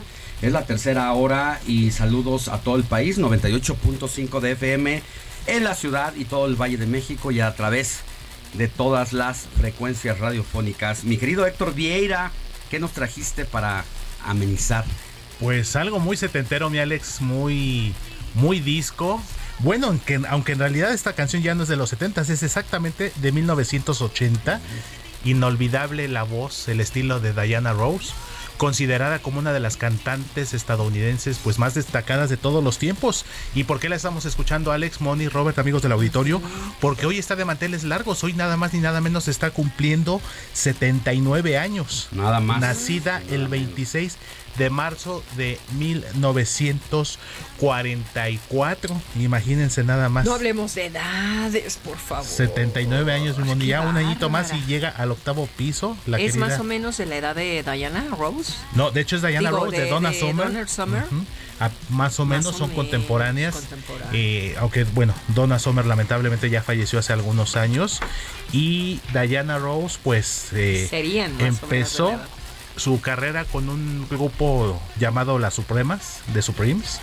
Y de ahí se lanzó como solista y una prolífica carrera que se mantiene vigente y que bueno, la tienen considerada dentro del top de las cantantes más destacadas Top de todos 10. los tiempos, Alex Money. Y esto que estamos escuchando, Upside Down, de su disco titulado Diana de 1980. bonito, y pues otros temas como Alto en Nombre del Amor, que ese lo cantaba con las Supremes todavía, de 1965, si mal no recuerdo. Eh, el tema de Maugani, como se le conoce también. Eh, también tenemos Touch Me in the Morning. O sea, vamos, una lista de Un éxitos repertorio. bastante amplia, Alex. Y que bueno, nos costó trabajo escogerla, pero bueno, esta de Upside Down con ritmo movidita.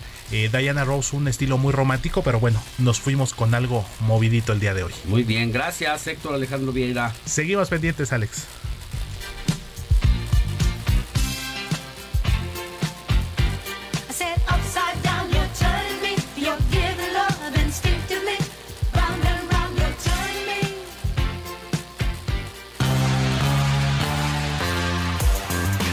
Sigue Alejandro Sánchez en Twitter, arroba Alex Sánchez MX.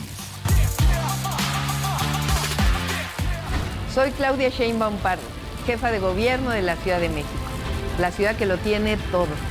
Estamos felices de ser por primera vez la sede de la edición 47 del Tianguis Turístico México 2023, el evento del sector turístico más importante de América Latina que nos permite promover nuestra hermosa ciudad y nuestro maravilloso país. Los invitamos a la Ciudad de México, que cuenta con una inmensa riqueza cultural y turística. Somos la capital cultural de América, la de todas y todos los mexicanos. Ciudad de museos, la más conectada, una ciudad segura, la que siembra parques, la ciudad al aire libre, en donde puedes encontrar la gran diversidad de la deliciosa comida mexicana. 9 de la mañana con 8 minutos. Moni Reyes, tú tienes información relevante. Claro que sí, fíjate que ser joven y no ser revolucionario es una contradicción hasta biológica. Ser revolucionario es luchar por la justicia social y particularmente por los derechos de las mujeres. ¿Eso quién lo dijo? La jefa de gobierno de la Ciudad de México, Claudia Sheinbaum, al rememorar las palabras del izquierdista Salvador Allende. Esto a 50 años de su visita en la Universidad de Guadalajara. Fíjate que aquí en Jalisco la mandataria capitalina participó en el foro titulado Mujeres Gobernando, con la asistencia de cerca de 3.000 asistentes, entre los que sobresalieron mujeres, hombres y jóvenes de la comunidad universitaria que le coreaban Presidenta, Presidenta. Escuchemos. Primero, antes de cerrar con ello, no se les olvide la frase de Salvador Allende. Ser joven y no ser revolucionario es una contradicción hasta biológica. Y ser revolucionario es luchar por la justicia social. Claudia Sheinbaum afirmó también que en este momento de transformación de la vida pública que vive nuestro país, la historia también cambió para las mujeres, al describir los retos y avances de las mujeres en el ejercicio del poder en tiempos de la cuarta transformación. La jefa de gobierno enlistó y celebró las políticas públicas de los gobiernos de Morena, pues dijo, guiados por humanismo mexicano, están obligados a trabajar por los derechos fundamentales del pueblo. En este foro, Alex amigos, también participaron la segunda gobernadora de Colima y la más joven del país. Ella es Indira Vizcaíno. También la primera alcaldesa de Tepic, Nayarit, Geraldine Ponce, y la primera mujer presidenta de la Federación Estudiantil Universitaria de la UDG, Zoe García, quien fue, por cierto, la encargada de reunir a las tres gobernantes en explanada Salvador Allende, en honor a este político chileno que estábamos platicando al inicio. Esto para avanzar en el empoderamiento femenino a través de qué? Pues de historias de vida exitosas. Es lo que tenemos, Alex. Pues ahí está, y yo quiero invitar a todos nuestros amigos de la audiencia a que si quiere leerme en mi columna Contra las Cuerdas, puede hacerlo el día de hoy. Precisamente hablo del tema de la visita de Claudia Sheinbaum a la Universidad de Guadalajara, donde se fortalece la relación que parecía que nunca se iba a sostener. Morena, Universidad de Guadalajara, y obviamente eso hizo que el estado de alerta sonara en Jalisco, así como en el gobierno de Enrique Alfaro, quien cada vez se convence más de que Movimiento Ciudadano necesita de la alianza con el PAN para sobrevivir en 2024. Y después de la primera visita en septiembre de 2002, la jefa de gobierno Claudia Sheinbaum volvió a la Casa de Estudios de Guadalajara a una reunión de mujeres donde le gritaron presidenta, presidenta, es que supo echarse a la bolsa a la comunidad universitaria al recordar que su padre estudió allí y que por eso le guarda un cariño especial a la institución. Pero quiere enterarse, quiere saber más de lo que significa la presencia, de quienes se movieron, quienes la apoyan, quienes la respaldan, quienes no. Échele un ojo a Contra las Cuerdas de este domingo 26 de marzo de 2023. Comparte tus comentarios y denuncias en el WhatsApp del informativo fin de semana. Escríbenos o envíanos un mensaje de voz al 55 91 63 51 19.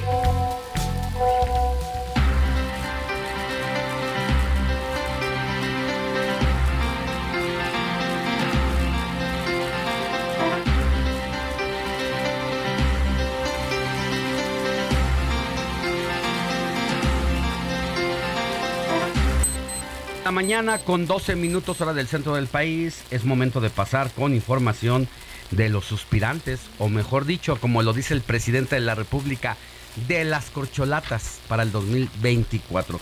Roberto Martínez, tú tienes información de qué corcholata. Mira, pues le estamos haciendo marca personal a Marcelo Ebrard, quien se encuentra en Suiza, nada más, nada menos que para tratar de traer los Juegos Olímpicos al país. Ese es uno de los objetivos que tiene su viaje ahí en Suiza. Pero también se encuentra subiendo sus TikToks.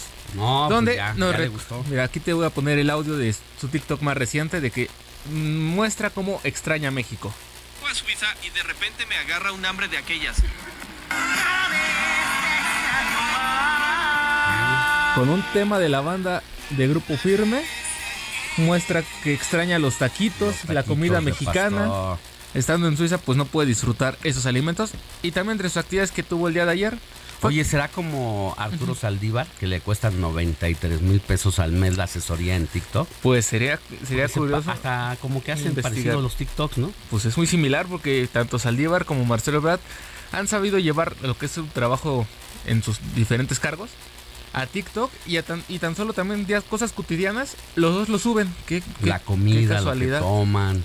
Sí, sí, es muy, muy parecido el perfil. Habrán contratado al mismo-. A lo mejor también está cobrando 93 mil pesos el asesor de TikTok de eh, pues el candidato presidencial, Marcelo Ebrard, puede ser. Podría ser, porque sí, es muy parecido. No, no, no le había puesto tanta atención hasta que ahorita que me comentaste, Alex.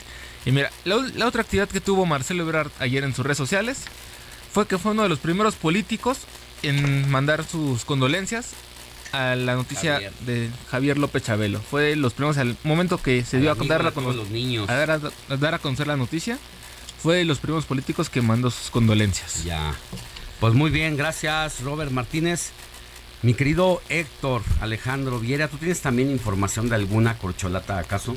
Así es, mi querido Alex, de Suiza, de Lausana, nos vamos a Guadalajara nuevamente, donde así como estuvo la jefa de gobierno Claudia Sheinbaum, también estuvo pues la corcholata rebelde, como se le conoce ya a Ricardo Monreal, y que bueno, tuvo una semana bastante intensa en cuestión de actividades. No olvidemos que a mediados de semana también se pronunció eh, por las declaraciones del presidente López Obrador, quien calificó como un departamentito del departamentito de Estado de los Estados Unidos después de que... La crítica. Exactamente, después de que reprobó a México en su informe anual de derechos humanos, Ricardo Monreal hizo lo propio y se puso del lado del presidente al señalar que pues la reacción del presidente es parte de la defensa del país, de la defensa de la soberanía y de los mexicanos. Pues no que están del lado del pueblo. Pues así lo dijo exactamente mi querido Alex, el senador Monreal, quien, como les comentaba, también estuvo ayer en Guadalajara precisamente, estuvo ahí en un evento también con... No le fue tan bien como el- a la doctora Claudia Sheinbaum. No, de le hecho- presidente, presidente. Pues algunos asistentes de esta. Reunión de la toma de protesta del Comité de Reconciliación Mexicana, Mm. donde estuvo ahí acompañado de algunos simpatizantes también, y que como bien lo dices Alex, a comparación de Claudia Sheinbaum, digo, la doctora Sheinbaum, ¿a quién tuvo de chofer? ¿Quién fue por ella literal al aeropuerto? Pues a don Antonio Pérez Garibay, el papá Don- del querido Checo. Don Checo. Exactamente. Don Checo, Fórmula 1. pues se llevó, le, le dio su ray a la doctora Sheinbaum y aquí bueno eh, haciendo un poquito la analogía deportiva Alex pues el doctor Monreal también hizo lo propio y a propósito de la próxima pelea de Saúl el Canelo Álvarez allá en Guadalajara precisamente pues él dijo que se identificaba mucho con el Canelo porque es alguien que no se deja es alguien que enfrenta y que no se no se rinde ante sus puesto. adversarios Oye. ¿cuándo es la pelea? Es en el mes de mayo, es el... Es el primer sábado de mayo. El 2 de mayo debe de ser entonces. Si Pues la memoria ir, no ¿no? me falla, allí en el estadio... ¿Vas a ir, Héctor, para que nos hagas la crónica o qué? Pues no, pero podemos mandar a alguien. Ah, eso. Ahí nos encargamos. De hecho, ahí va- habrá eh, gente especializada, amigos nuestros como eh, Jorge Mile. Tenemos a, también ya a una especialista aquí en el Heraldo eh, Media Group, a Erika Erika, Montoya. Montoya. por supuesto, Pues una una, de joven- las mejores analistas de Una joven, también. y yo creo que la única y consistente mujer, muy joven, que sabe de boxeo como pocas. Totalmente. con una amplia experiencia, a pesar de ser muy joven, nuestra querida Erika, muy, muy buena, muy Que completa. sabe, de hecho, sabe. tuve la oportunidad de eh, conocerla ya desde hace algunos años cuando yo cubría deportes. Y yo creo que tanto Erika y hay otra chica que es comentarista y también es boxeadora, Mariale Espinosa, Ah, mejor conocida como La Flaca. Ella es, eh, está en ESPN y también muy buena analista. Entonces, yo creo que por cobertura ¿de para la pelea del Canelo, como decía el muchacho este del video, a lo mejor no voy a ir, pero ¿Vas a vamos ir? a estar Pero bien vamos a informadas. No, pues sí. Ay, no voy a ir. Alex, te como tengo, quiera, pero te tengo una pregunta relacionada al boxeo. Porque hay algo que he estado viendo mucho relacionado al Canelo Álvarez, que dicen que por qué va a pelear aquí en México, que por qué ya no quiere estar en Estados Unidos. Dicen muchos especialistas que es porque sí le dolió haber perdido ahí con el ruso. Se me, este se me fue el nombre. Gol- Golov- no, Golovsky. no, fue contra... Ay, se fue el nombre del ruso con el que peleó, peleó y perdió. Ajá. Pero dicen que le dolió tanto que la siguiente pelea que tuvo en Estados Unidos que ganó con Golovkin, este, no le fue suficiente y que toda, dicen que para que un boxeador mexicano deje de estar en Las Vegas y regrese a su país, a un estadio donde todo el mundo va a apoyar al Canelo, Dimitri nadie, Bivol. Dimitri Bivol, que fue el quien lo venció. Dicen que para que un boxeador mexicano regrese aquí a su, a su estado natal, a, su- a A un estadio de su, de su, bueno, ah, es que donde todo el mundo lo va a apoyar. Dicen que es más para que a ver si así le levantan el ego, a ver si así le lo, lo entusiasman, porque ya Que por lo que va a ganar. que por lo que ha ganado, porque dicen que ya en Estados Baja Unidos no tiene no tiene mucho como que muchos ánimos y que por eso viene a México. No Es lo dudo. dato. No lo dudo. Ahí va a estar eh, pues el Canelo haciéndose de su de su del apoyo de sus paisanos y sobre todo porque él es muy nostálgico. Hay que recordar que, por ejemplo, recientemente compró la línea de camiones donde él se subía a vender paletas de hielo y es un tipo nostálgico y también parte de eso es que viene a Jalisco a pelear. Ojalá que le vaya bien. Es uno de los más grandes boxeadores, sin embargo, a pesar de todo, de toda la historia. Sigue Alejandro Sánchez en Twitter. Arroba Alex Sánchez.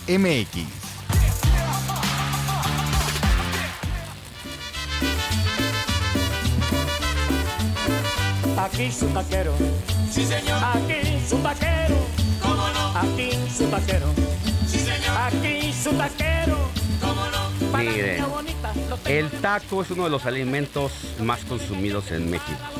Gracias a su gran sabor y buen precio, las personas disfrutan y los aman, pese a que la mayoría de los mexicanos gozan de este platillo tradicional.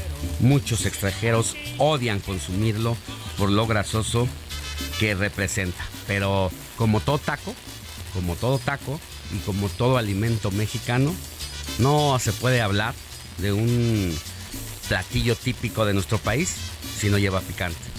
Y hay quienes no podemos comer sin chile. Y yo me, me sumo. A pesar de que me puedo echar mi salsita verde de chicharrón con gordito, necesito a veces mi chile verde al lado Para, para, darle una mordidita. A mordidas. Es típico, ¿Te típico de. A mí, sí. O sea, Sí. sí, sí, no, la verdad es que sí. No concibo un, un platillo, Platillo. si no tiene algo de picante. Bueno, ¿por qué viene a cuenta todo esto? Mire, el picante es un elemento fundamental en la gastronomía mexicana, pero ¿por qué a muchos nos gusta el picante? ¿Por qué no podemos comer sin picante? ¿Lo dicta la cultura o es algo que se lleva en los genes? Bueno, pues esa respuesta quizá no la tenga la doctora Tamara Robeinbaum, investigadora del Instituto de Fisiología Celular de la UNAM. Querida doctora, muy buenos días, ¿cómo estás? Hola, buenos días, ¿cómo están? Gracias por la invitación. Muy bien, gracias. Cuéntenos, ¿el picante y la cultura mexicana no se puede separar? Eh, no, llevamos algo así como muchísimos Como unos cuantos años, siglos. miles de años cultivando los chiles los humanos. Este, son son parte de las comidas de pues de este lado del mundo, de América. El chile no se origina en México, se origina, se piensa que en Brasil, pero bueno, después se hace parte de nuestras culturas prehispánicas. Y eh, pues, ¿por qué comemos chile? Bueno, pues hay muchas razones, tú ya lo dijiste, una de ellas es una situación cultural en la que a veces estamos con un grupo de gente y nos dicen, órale, come más chile, a ver, enchilate, enchilate y te retan. Eh, y las otras razones son, bueno, pues ya más fisiológicas, porque resulta que comer picante hace que liberemos cierto tipo de sustancias que se llaman endorfinas y la dopamina, que nos hacen sentir bien. Es como esta sensación de hacer mucho ejercicio, después te sientes muy bien, o, Mm. o porque la gente hasta que le gusta que la reten, ¿no? Que les gustan los retos, cuando tienen un reto tienen como una, una sensación así de, de excitación, ¿no? Después de, de hacer el, el reto. Entonces, pues nuestro cuerpo libera esas cosas que nos hacen sentir bien, esas Bueno. sustancias. Pues me acabas de dar un elemento más para decir por qué me gusta el picante, porque a veces me lo han preguntado. De verdad, de verdad, yo como mucho picante. Y como que no había tenido las palabras precisas para contestarlo, pero sin duda, sí, independientemente de la cultura, que eso pues ya te propicia a probar el picante, ya después tienes toda la razón. Hay algo en el cuerpo que sí te genera esta adicción a, a lo enchiloso, a, a- a- a morder un chile, a servirnos un buen taco. Y bueno, si eh, ocurrió en Brasil en sus inicios y llegó hasta América del Norte, a México, ¿por qué nosotros somos los más, los más, eh, pues, generosos o los más consumidores de picante? ¿Podemos, podemos resolver esta pregunta al volver de la pausa, doctor? Sí, claro. Gracias. Vamos a una pausa y volvemos con más.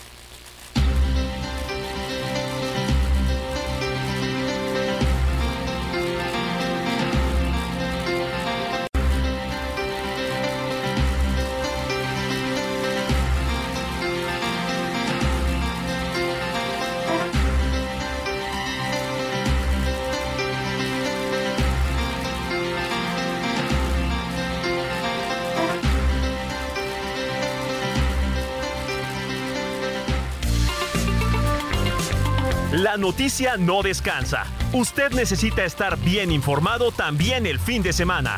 Esto es Informativo El Heraldo Fin de Semana. Regresamos.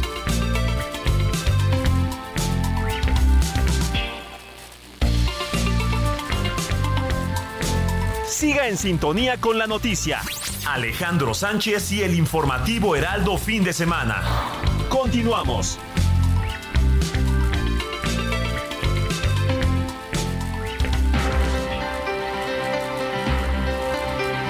9 de la mañana con 30 minutos, hora del centro del país. Estamos hablando con la doctora Tamara Robenbaum, investigadora del Instituto de Fisiología Celular de la UNAM, que nos habla del picante como un elemento fundamental en la gastronomía mexicana y justo nos dice por qué a muchos nos gusta el picante.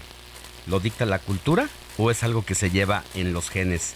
Le preguntaba, doctora, a partir de la afirmación y del contexto que nos ofrece al respecto, que si bien no es un, eh, un producto propio de México, sino mm, entiendo de la cultura mesoamericana y que incluso desde Brasil hasta acá, pues hay esta variedad de picantes. ¿Por qué el mexicano termina haciendo lo suyo? ¿Por qué no Brasil? ¿Por qué no Venezuela? Centroamérica? ¿Por qué es algo que nos identifica en el mundo, doctora? Ya no nos identifica nada más a nosotros. Hay muchísimos otros países, por ejemplo los asiáticos, que comen chiles que son más picantes que los que nosotros comemos. O sea, si nosotros vamos a Tailandia, por ejemplo, y pedimos una comida tailandesa, normalmente hay que decirles poco picoso, este, medio picoso, muy picoso, y son platos platillos que pueden ser mucho más picosos que los nuestros. Ahora que en otras partes de América no se haya, o sea, la comida no incluya este, pues, chiles tan picantes, bueno, pues es, podría ser por varias razones. Una es justamente la cultural, otra es que bueno, durante el- a lo largo de los años el ser humano lo que ha hecho es seleccionar los chiles, o sea, ha hecho una selección y ha a veces hasta cruzado chiles como para obtener variedades que son más picantes y pues puede ser que los mexicanos nos guste, digamos, lo que los chilenos llaman ají luego, ¿no? Este, pero más picante, ¿no? Eh, entonces, bueno, pues no, no, no somos nada más nosotros. En, en América, pues sí nos distinguimos por ser uno de los países a los que les gusta el chile más picante, pero en el mundo hay lugares donde se come cosas más picantes aún, ¿no? Ya. Ahora, la manera en que le damos eh, pues la versatilidad al picante eh, en, en distintos guisos, de manera directa, eh, en un alambre, eh, es decir, sí, sí nos las ingeniamos, eso sí, los mexicanos para hacer uso de las especies, ¿no? Sí, exactamente. Y además hay que recordar, o sea, no todos los chiles son iguales. Hay unos chiles que tienen, digamos, sabores distintos, que esos, esa, digamos, esa característica del chile se, se puede distinguir por la presencia de cierto tipo de receptores a los sabores y el picante, que es otra propiedad del chile, pues se distingue por cierto tr- otro tipo de receptores que tenemos. Entonces, por ejemplo, si comemos pues este chile que es medio ahumado, ahumado, este, ya se me olvidó cómo se llama, pero que, que lo usamos mucho, el chipotle, ¿no? que tiene un sabor muy particular. Pues no es tan picante a veces, ¿no? Pero, Pero usamos un su sabor fuerte. Exactamente, pero esa es otra propiedad del chile, ¿no? Entonces, bueno, en realidad el chile es una cuestión muy compleja, no es nada más el picor, sino también el sabor, el cómo se combina con otras cosas, ¿no? ¿Cuántas variedades tenemos en el país de Chile? Ah, no sé cuántas tengamos, pero son tres variedades este, más importantes, ¿no? Este, tenemos eh, los chiles verdes, por ejemplo, el chile chipotle y por ahí otro que se me escapa, que son los, los básicos, los más importantes que utilizamos y que hemos cultivado durante muchos este miles de años, miles de años, ¿no? O sea, se han encontrado semillas y otras evidencias de la presencia de estos chiles que estaban este pues con nuestras culturas eh, prehispánicas, ¿no? Eh, y bueno, pues, o sea, hay, cuando digo tres variedades, no quiere decir que haya tres chiles, variedades, este, especies. Familias. Dentro de esas especies hay muchas más, ¿no? Entonces, pero son tres básicamente las que tenemos en México. Bueno, eh, nos preguntan aquí si el chile tiene propiedades, si tiene vitamina C, por ejemplo. Sí, tienen vitamina C, pero una de las propiedades muy importantes del, del chile como tal, de la capsaicina, que es el compuesto que nos produce el sabor este picante, ¿no? Y que luego nos puede hasta doler, es que activa cierto tipo de receptores en nuestro cuerpo, este, que están asociados justamente uno a la detección de temperaturas altas en el rango nocivo y luego a la detección de procesos dolorosos. Ya. Ambos procesos son importantísimos para la sobrevivencia del ser humano. Entonces, por eso es que este receptor, que probablemente surgió en la evolución como un receptor de temperatura y de procesos dolorosos para defendernos, para decirnos, aléjate de eso que te puede hacer daño, pues también curiosamente es un receptor a la capsaicina. Entonces, cuando comemos algo muy picante, pues lo primero que hacemos es como echarnos aire porque sentamos, sentimos que nos estamos calentando, ¿no? Sí. Sí, yo creo que esto es por lo que dice todo lo que eh, se activa en nuestro organismo, pero sobre todo estas, eh, pues estos químicos que genera nuestro cerebro y en eso, en ese sentido tiene mucha lógica a partir de lo que, de lo que dice. Bueno, pues ahí está la razón por la que el picante puede ser tan adictivo. Bueno, pues es porque es una sustancia que nos genera pues ciertos químicos en el organismo. Eh, hay quien sí lo tolera, hay quien, quien come poquito, habemos quienes lo comemos más de lo normal, pero sin duda el picante, como dice, no necesariamente tiene que ser picoso también. Hay eh, el pimiento morrón, por ejemplo, pues es una, es, un- es una especie de chile que no propiamente pica, que es como parte de un vegetal más de la gastronomía mexicana, pero es difícil que el mexicano pueda irse libre en las comidas de un chile u otro. Así es, el pimiento marrón no es de la misma especie que los, los que pican, no tiene capsaicina, pero este, se, le come, se le considera como un pimentón, ¿no? Así es. Bueno, pues capsa- capsaicina nos dice, ¿qué es esto en el picante? La capsaicina es un compuesto que se parece estructuralmente, o sea, químicamente a la vainilla, pero que lo que hace es pegarse un receptor y entonces producir la, digamos, la activación de ese receptor y, y que nosotros sintamos el sabor, este, el- no el sabor, sino el picante. ¿Y qué hace la capsaicina? Bueno, pues resulta que tiene propiedades medicinales, porque cuando uno tiene un jalón muscular, por ejemplo, o artritis, uno se compra crema con capsaicina o se compra un parche, le- este, ya voy a hacer aquí un comercial, unos parches que tienen capsaicina que venden en la farmacia, este, y uno se los puede pegar en, el, en el- la espalda o en donde tiene dolor, y lo que hace la capsaicina es primero activar ese receptor y luego desensibilizarlo. O sea, es como si nosotros nos encierran en un cuarto con un zorrillo, lo empezamos a oler un rato y luego ya no lo olemos porque nos desensibilizamos. Entonces, la misma propiedad de sensibilización del receptor que nos ayuda a lidiar con un dolor durante un rato. Ya. Doctora Tamara, y todo esto que nos está hablando de las bondades, de la cuestión culinaria, del chile, también la podemos eh, voltear al lado de la cosmética. ¿Qué nos dice de ese champú de Chile? ¿Realmente hace el efecto la capsaicina para hacerlo crecer? No, no creo, no lo sé, la verdad. Este, nunca me he puesto un un shampoo de capsaicina en el pelo, ni me atrevería a que me entrara en los ojos. Este, y pues quién sabe, no sé si podría tener algún tipo de estimulación. Hay quien lo hace al natural, doctora, yo conozco. Sí, pues no, yo jamás he usado eso y nunca he visto que, no sé, no tengo ni la más remota idea que le haga el pelo. Pero también el la- pelo, acuérdese que es queratina, o sea, son Sí. células muertas básicamente. Entonces, Claro. Sí. Qué bueno.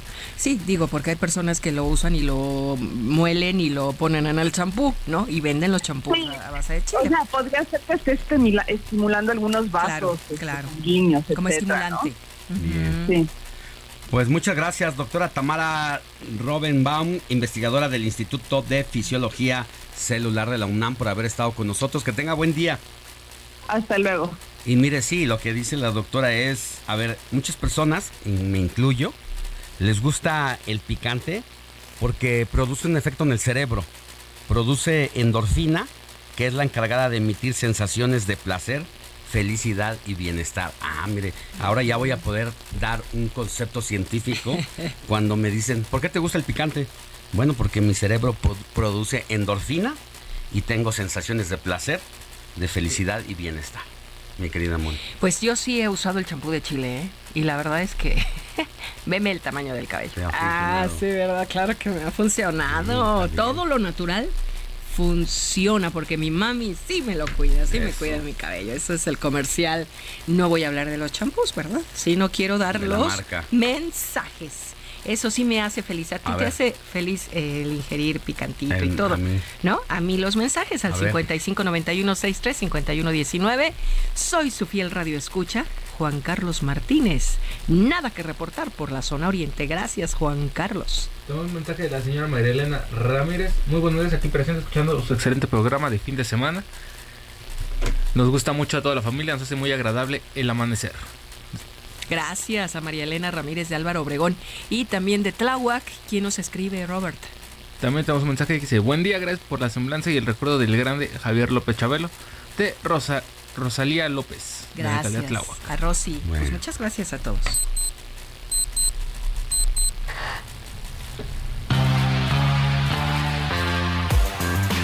Sigue a Alejandro Sánchez en Twitter, arroba Alex Sánchez MX. Pues aquí no está. Si alguien ha visto el, el coche de Chabelo, por favor, ¿a dónde te pueden avisar aquí? O sea, a la casa. O aquí a Televicentro. Es un coche verde. Se dan cuatro puertas. Volkswagen. Alemán. Motor adelante. Es muy bonito. Era muy bonito. Era muy bonito. De veras llevan dos. Ya me agarraron de su, de su maestro. ¿Y el otro, el otro lo encontraste? No, nunca apareció el otro tampoco. ¿Eh? Si estuviera asegurado no estaría aquí. ¿Qué, bonito que te metes. Bueno, pues ahí estábamos escuchando un diálogo de dos grandes de la televisión, uno en la comedia, el otro en las noticias. Eh, el nombre completo de quien hoy ocupamos los espacios era Javier López Rodríguez, nació en Illinois, allá en Chicago, el 17 de febrero de 1935. Hijo de padres mexicanos, decidió quedarse aquí a vivir la vida y se convirtió en uno de los más grandes referentes de la televisión mexicana, logrando, si no me equivoco, mi querido Álvaro Cueva, que agradezco que estés con nosotros aquí en el informativo de fin de semana. No sé si haya otro personaje de la televisión que haya durado tantos años, toda una vida, varias generaciones, 48 años con su programa de En Familia con Chabelo. Buenos días. Buenos días, mi querido Alex. Saludos a todos. Eh, estoy verdaderamente deshecho, no lo puedo decir de otra manera. Y contestando a tu pregunta, no, no hay nadie que haya durado tanto, pero ojo, más allá de la televisión, porque siento que nos estamos concentrando demasiado en el glorioso recuerdo de nuestro amadísimo programa en familia, pero ojo, cuando inicia en familia, ya Chabelo tenía una trayectoria monumental en los escenarios, en la radio, en el cine. O sea, sí era un personaje icónico que todavía alcanzó a coquetear con la época de oro del cine nacional. Eh, sí es un fenómeno eh, como no hay otro, que nos pega no solo desde la perspectiva de la televisión, nos pega desde la perspectiva humana, porque la clave del éxito de Chabelo, como menciono en mi columna del día de hoy, está en que él representaba a nuestro niño interior. No importa si tú eras pobre, si eras rica, no importa si eras del norte o del sur, eh, tú eras Chabelo, tú eras su cuate. Entonces hemos perdido a nuestro niño interior y eso duele como nada. Por eso los chiquitos de hoy que no vivieron el fenómeno de en familia, jugaban con Chabelo a través de los memes, dense cuenta. Sí, claro, eso que tú dices, eh, pues la verdad es que se convirtió en uno de los personajes más icónicos, hasta para este humor más negro que tenemos los mexicanos en cualquiera de las circunstancias, y estuvo presente en las redes sociales, donde me consta, pequeñitos de 7, 8 años, que precisamente nacieron cuando Chabelo dejó la televisión, lo tienen como referencia de una u otra forma, ¿eh? Exacto, Eh, pero ese sentido del humor tan oscuro que comentas, él también lo representaba, él también lo tenía. Humor es inteligencia. México es un pueblo inteligente, ¿ok? Yo recuerdo, por ejemplo, cuando eh, le hicimos homenaje en Cineteca Nacional presentándole una revista especial que le hicimos de Somos, eh, que se me salió decirle Chabuelo. Bueno, él estaba más feliz que yo.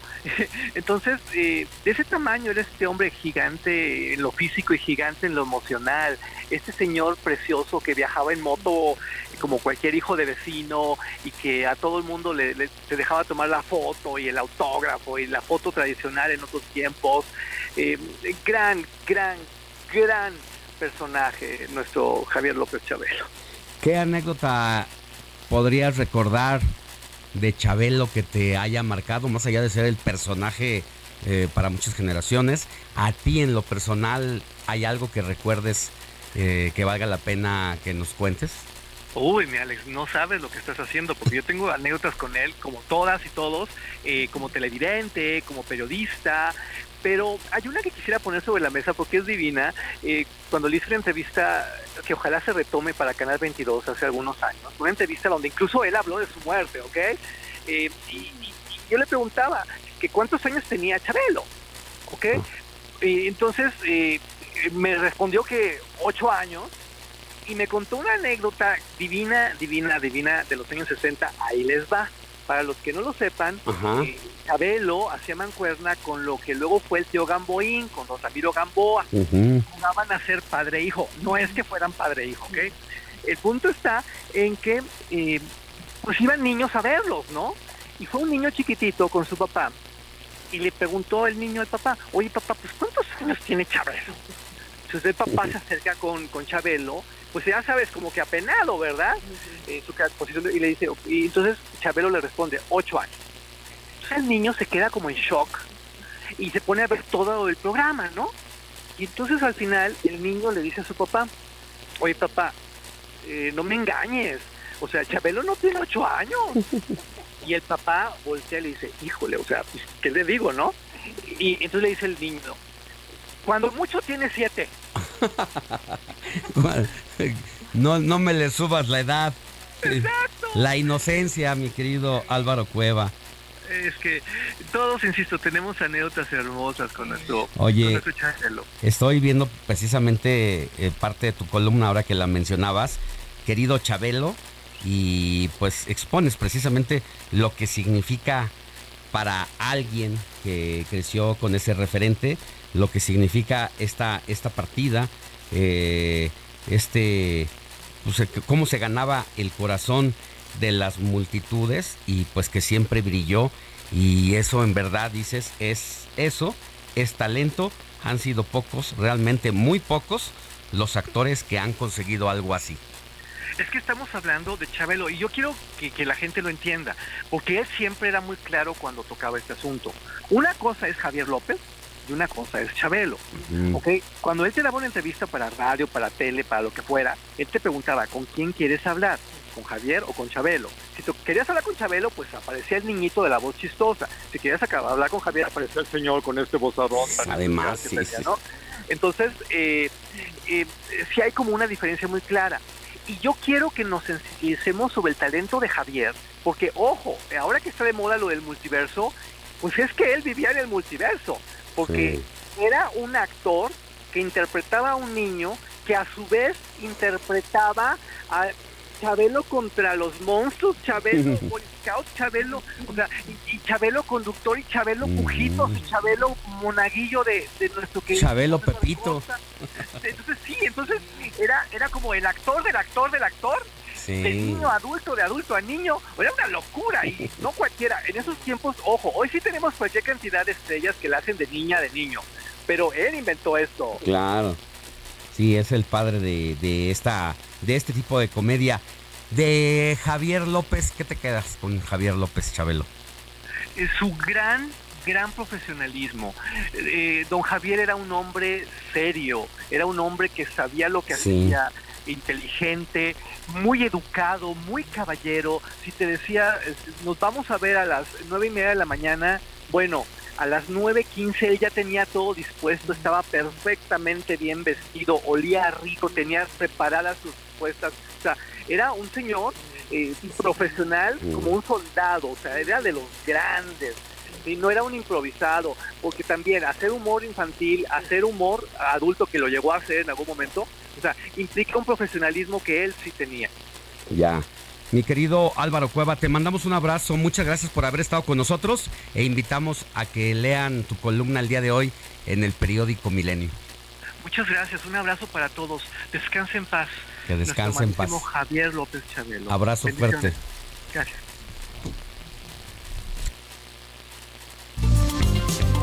Comparte tus comentarios y denuncias en el WhatsApp del informativo fin de semana. Escríbenos o envíanos un mensaje de voz al 55 91 63 51 19. Ya casi nos vamos de esta emisión del día de hoy, pero no sin antes hablar con Pepe Galavis, consultor político en comunicación digital. ¿Qué nos tienes, mi querido Pepe? Buenos días. Estás un saludo a ti, a la, a la producción y a tu auditorio. ¿Qué nos trajiste el día de hoy? Pues mira, fue una elección muy difícil porque esta semana las redes estuvieron muy movidas, pero pues a lo que nos truje, que es el tema de la comunicación política, eh, pues el plan B, esta semana fue el plan B lo más hablado. Oye, eh, doble, ¿no? Doble, doble palo al plan B del presidente. Por un lado, el Tribunal Electoral le dice que regrese el mundo Jacobo a su cargo y apenas el viernes la Suprema Corte de Justicia frena por ahora el proyecto del presidente, uno de los más preciados proyectos. Exactamente, y mira, aunque yo no soy un, un experto jurista ni mucho menos, eh, pues el, el ministro Laine eh, y, la, y la presidenta de la Suprema Corte, pues le dijeron que no al plan B y pues no solamente hizo enojar al, al presidente, sino también a todos sus seguidores en las redes sociales y particularmente en Twitter, como, como siempre utilizamos a esta plataforma como el termómetro de lo que puede pasar, pues las, las, los influencers y las personas afines a Morena, al proyecto y al presidente, pues se fueron al cuello a la Suprema Corte, a la presidenta, a la ministra presidenta y a Lainez, ¿no? O sea, O sea, estuvo, estuvo en tendencia el tema, pero no necesariamente fue positivo para quienes tomaron esa decisión, que es los ministros y la Suprema Corte. Exactamente, de hecho hubo, mira, de manera orgánica el, la noticia se hizo tendencia nacional, a pesar de que pues era un día ya digamos no hábil, porque además sacaron un tuit por la noche, este, la, el- la Suprema Corte tuiteó este fallo donde decía que el plan B no iba, y no hombre, pues eh, luego luego empezó Suprema Corte este mafia del poder, este mencionando a, a Margarita a- y a Laines ya como parte de la mafia del poder y además ya comienzan a vincularlos con situaciones pues muy ad hoc al- a, lo de la cuarta transformación ¿no? y a toda la narrativa donde por ejemplo a Lainez ya lo empezaron a, a vincular con Enrique Peña Nieto, ¿no? Y armando esta narrativa para que en algún momento. Pues, pues la, la confrontación se, se concrete de alguna otra forma, ¿no? Yo lo que creo es que vale destacar que sí hay, sí hay muestras ya más violentas en contra de estos dos ministros, ¿no? Y el mismo presidente ayer lo dijo, ¿no? Y Son la mafia del poder. Bueno, sigue en el mismo discurso, pero yo creo que tendrá que eh, adaptarse el presidente. Ahora viene un fallo, una controversia constitucional que se ha presentado por el tema del INAI, que ante el veto de dos nombramientos y la salida de un próximo consejero, pues prácticamente queda en la inoperatividad y lo que dicen los cuatro ministros que quedan es, pues si bien no podemos hacer una sesión del Pleno con estos personajes, sí necesitamos que la Suprema Corte nos lo resuelva y nos dé la facultad de hacerlo. completamente. Y, y mira, la conversación en general es positiva con base al fallo de la Suprema Corte, a pesar de que hubo una activación organizada por parte de a quien le afectó y lo- lo- lo- los tweets son positivos, todo va muy bien, pero ahora a la mafia del poder ya no solamente Bueno. está Murayama Lorenzo Córdoba, sino los, los dos ministros. Bueno, gracias Pepe Galavis, te esperamos la próxima semana por acá. Que estés muy bien, un fuerte abrazo. Abrazo. Gracias, Moni Robert. A- acá nos vemos. Gracias. Moni Robert, gracias. Buen fin de semana. Feliz mes. Hasta pronto. Bye. Éxito.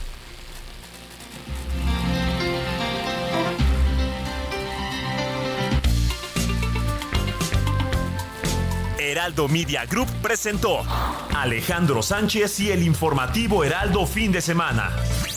La información y el entretenimiento que usted necesita para estar enterado también en su descanso. Por el Heraldo Radio, con la H que sí suena y ahora también se escucha.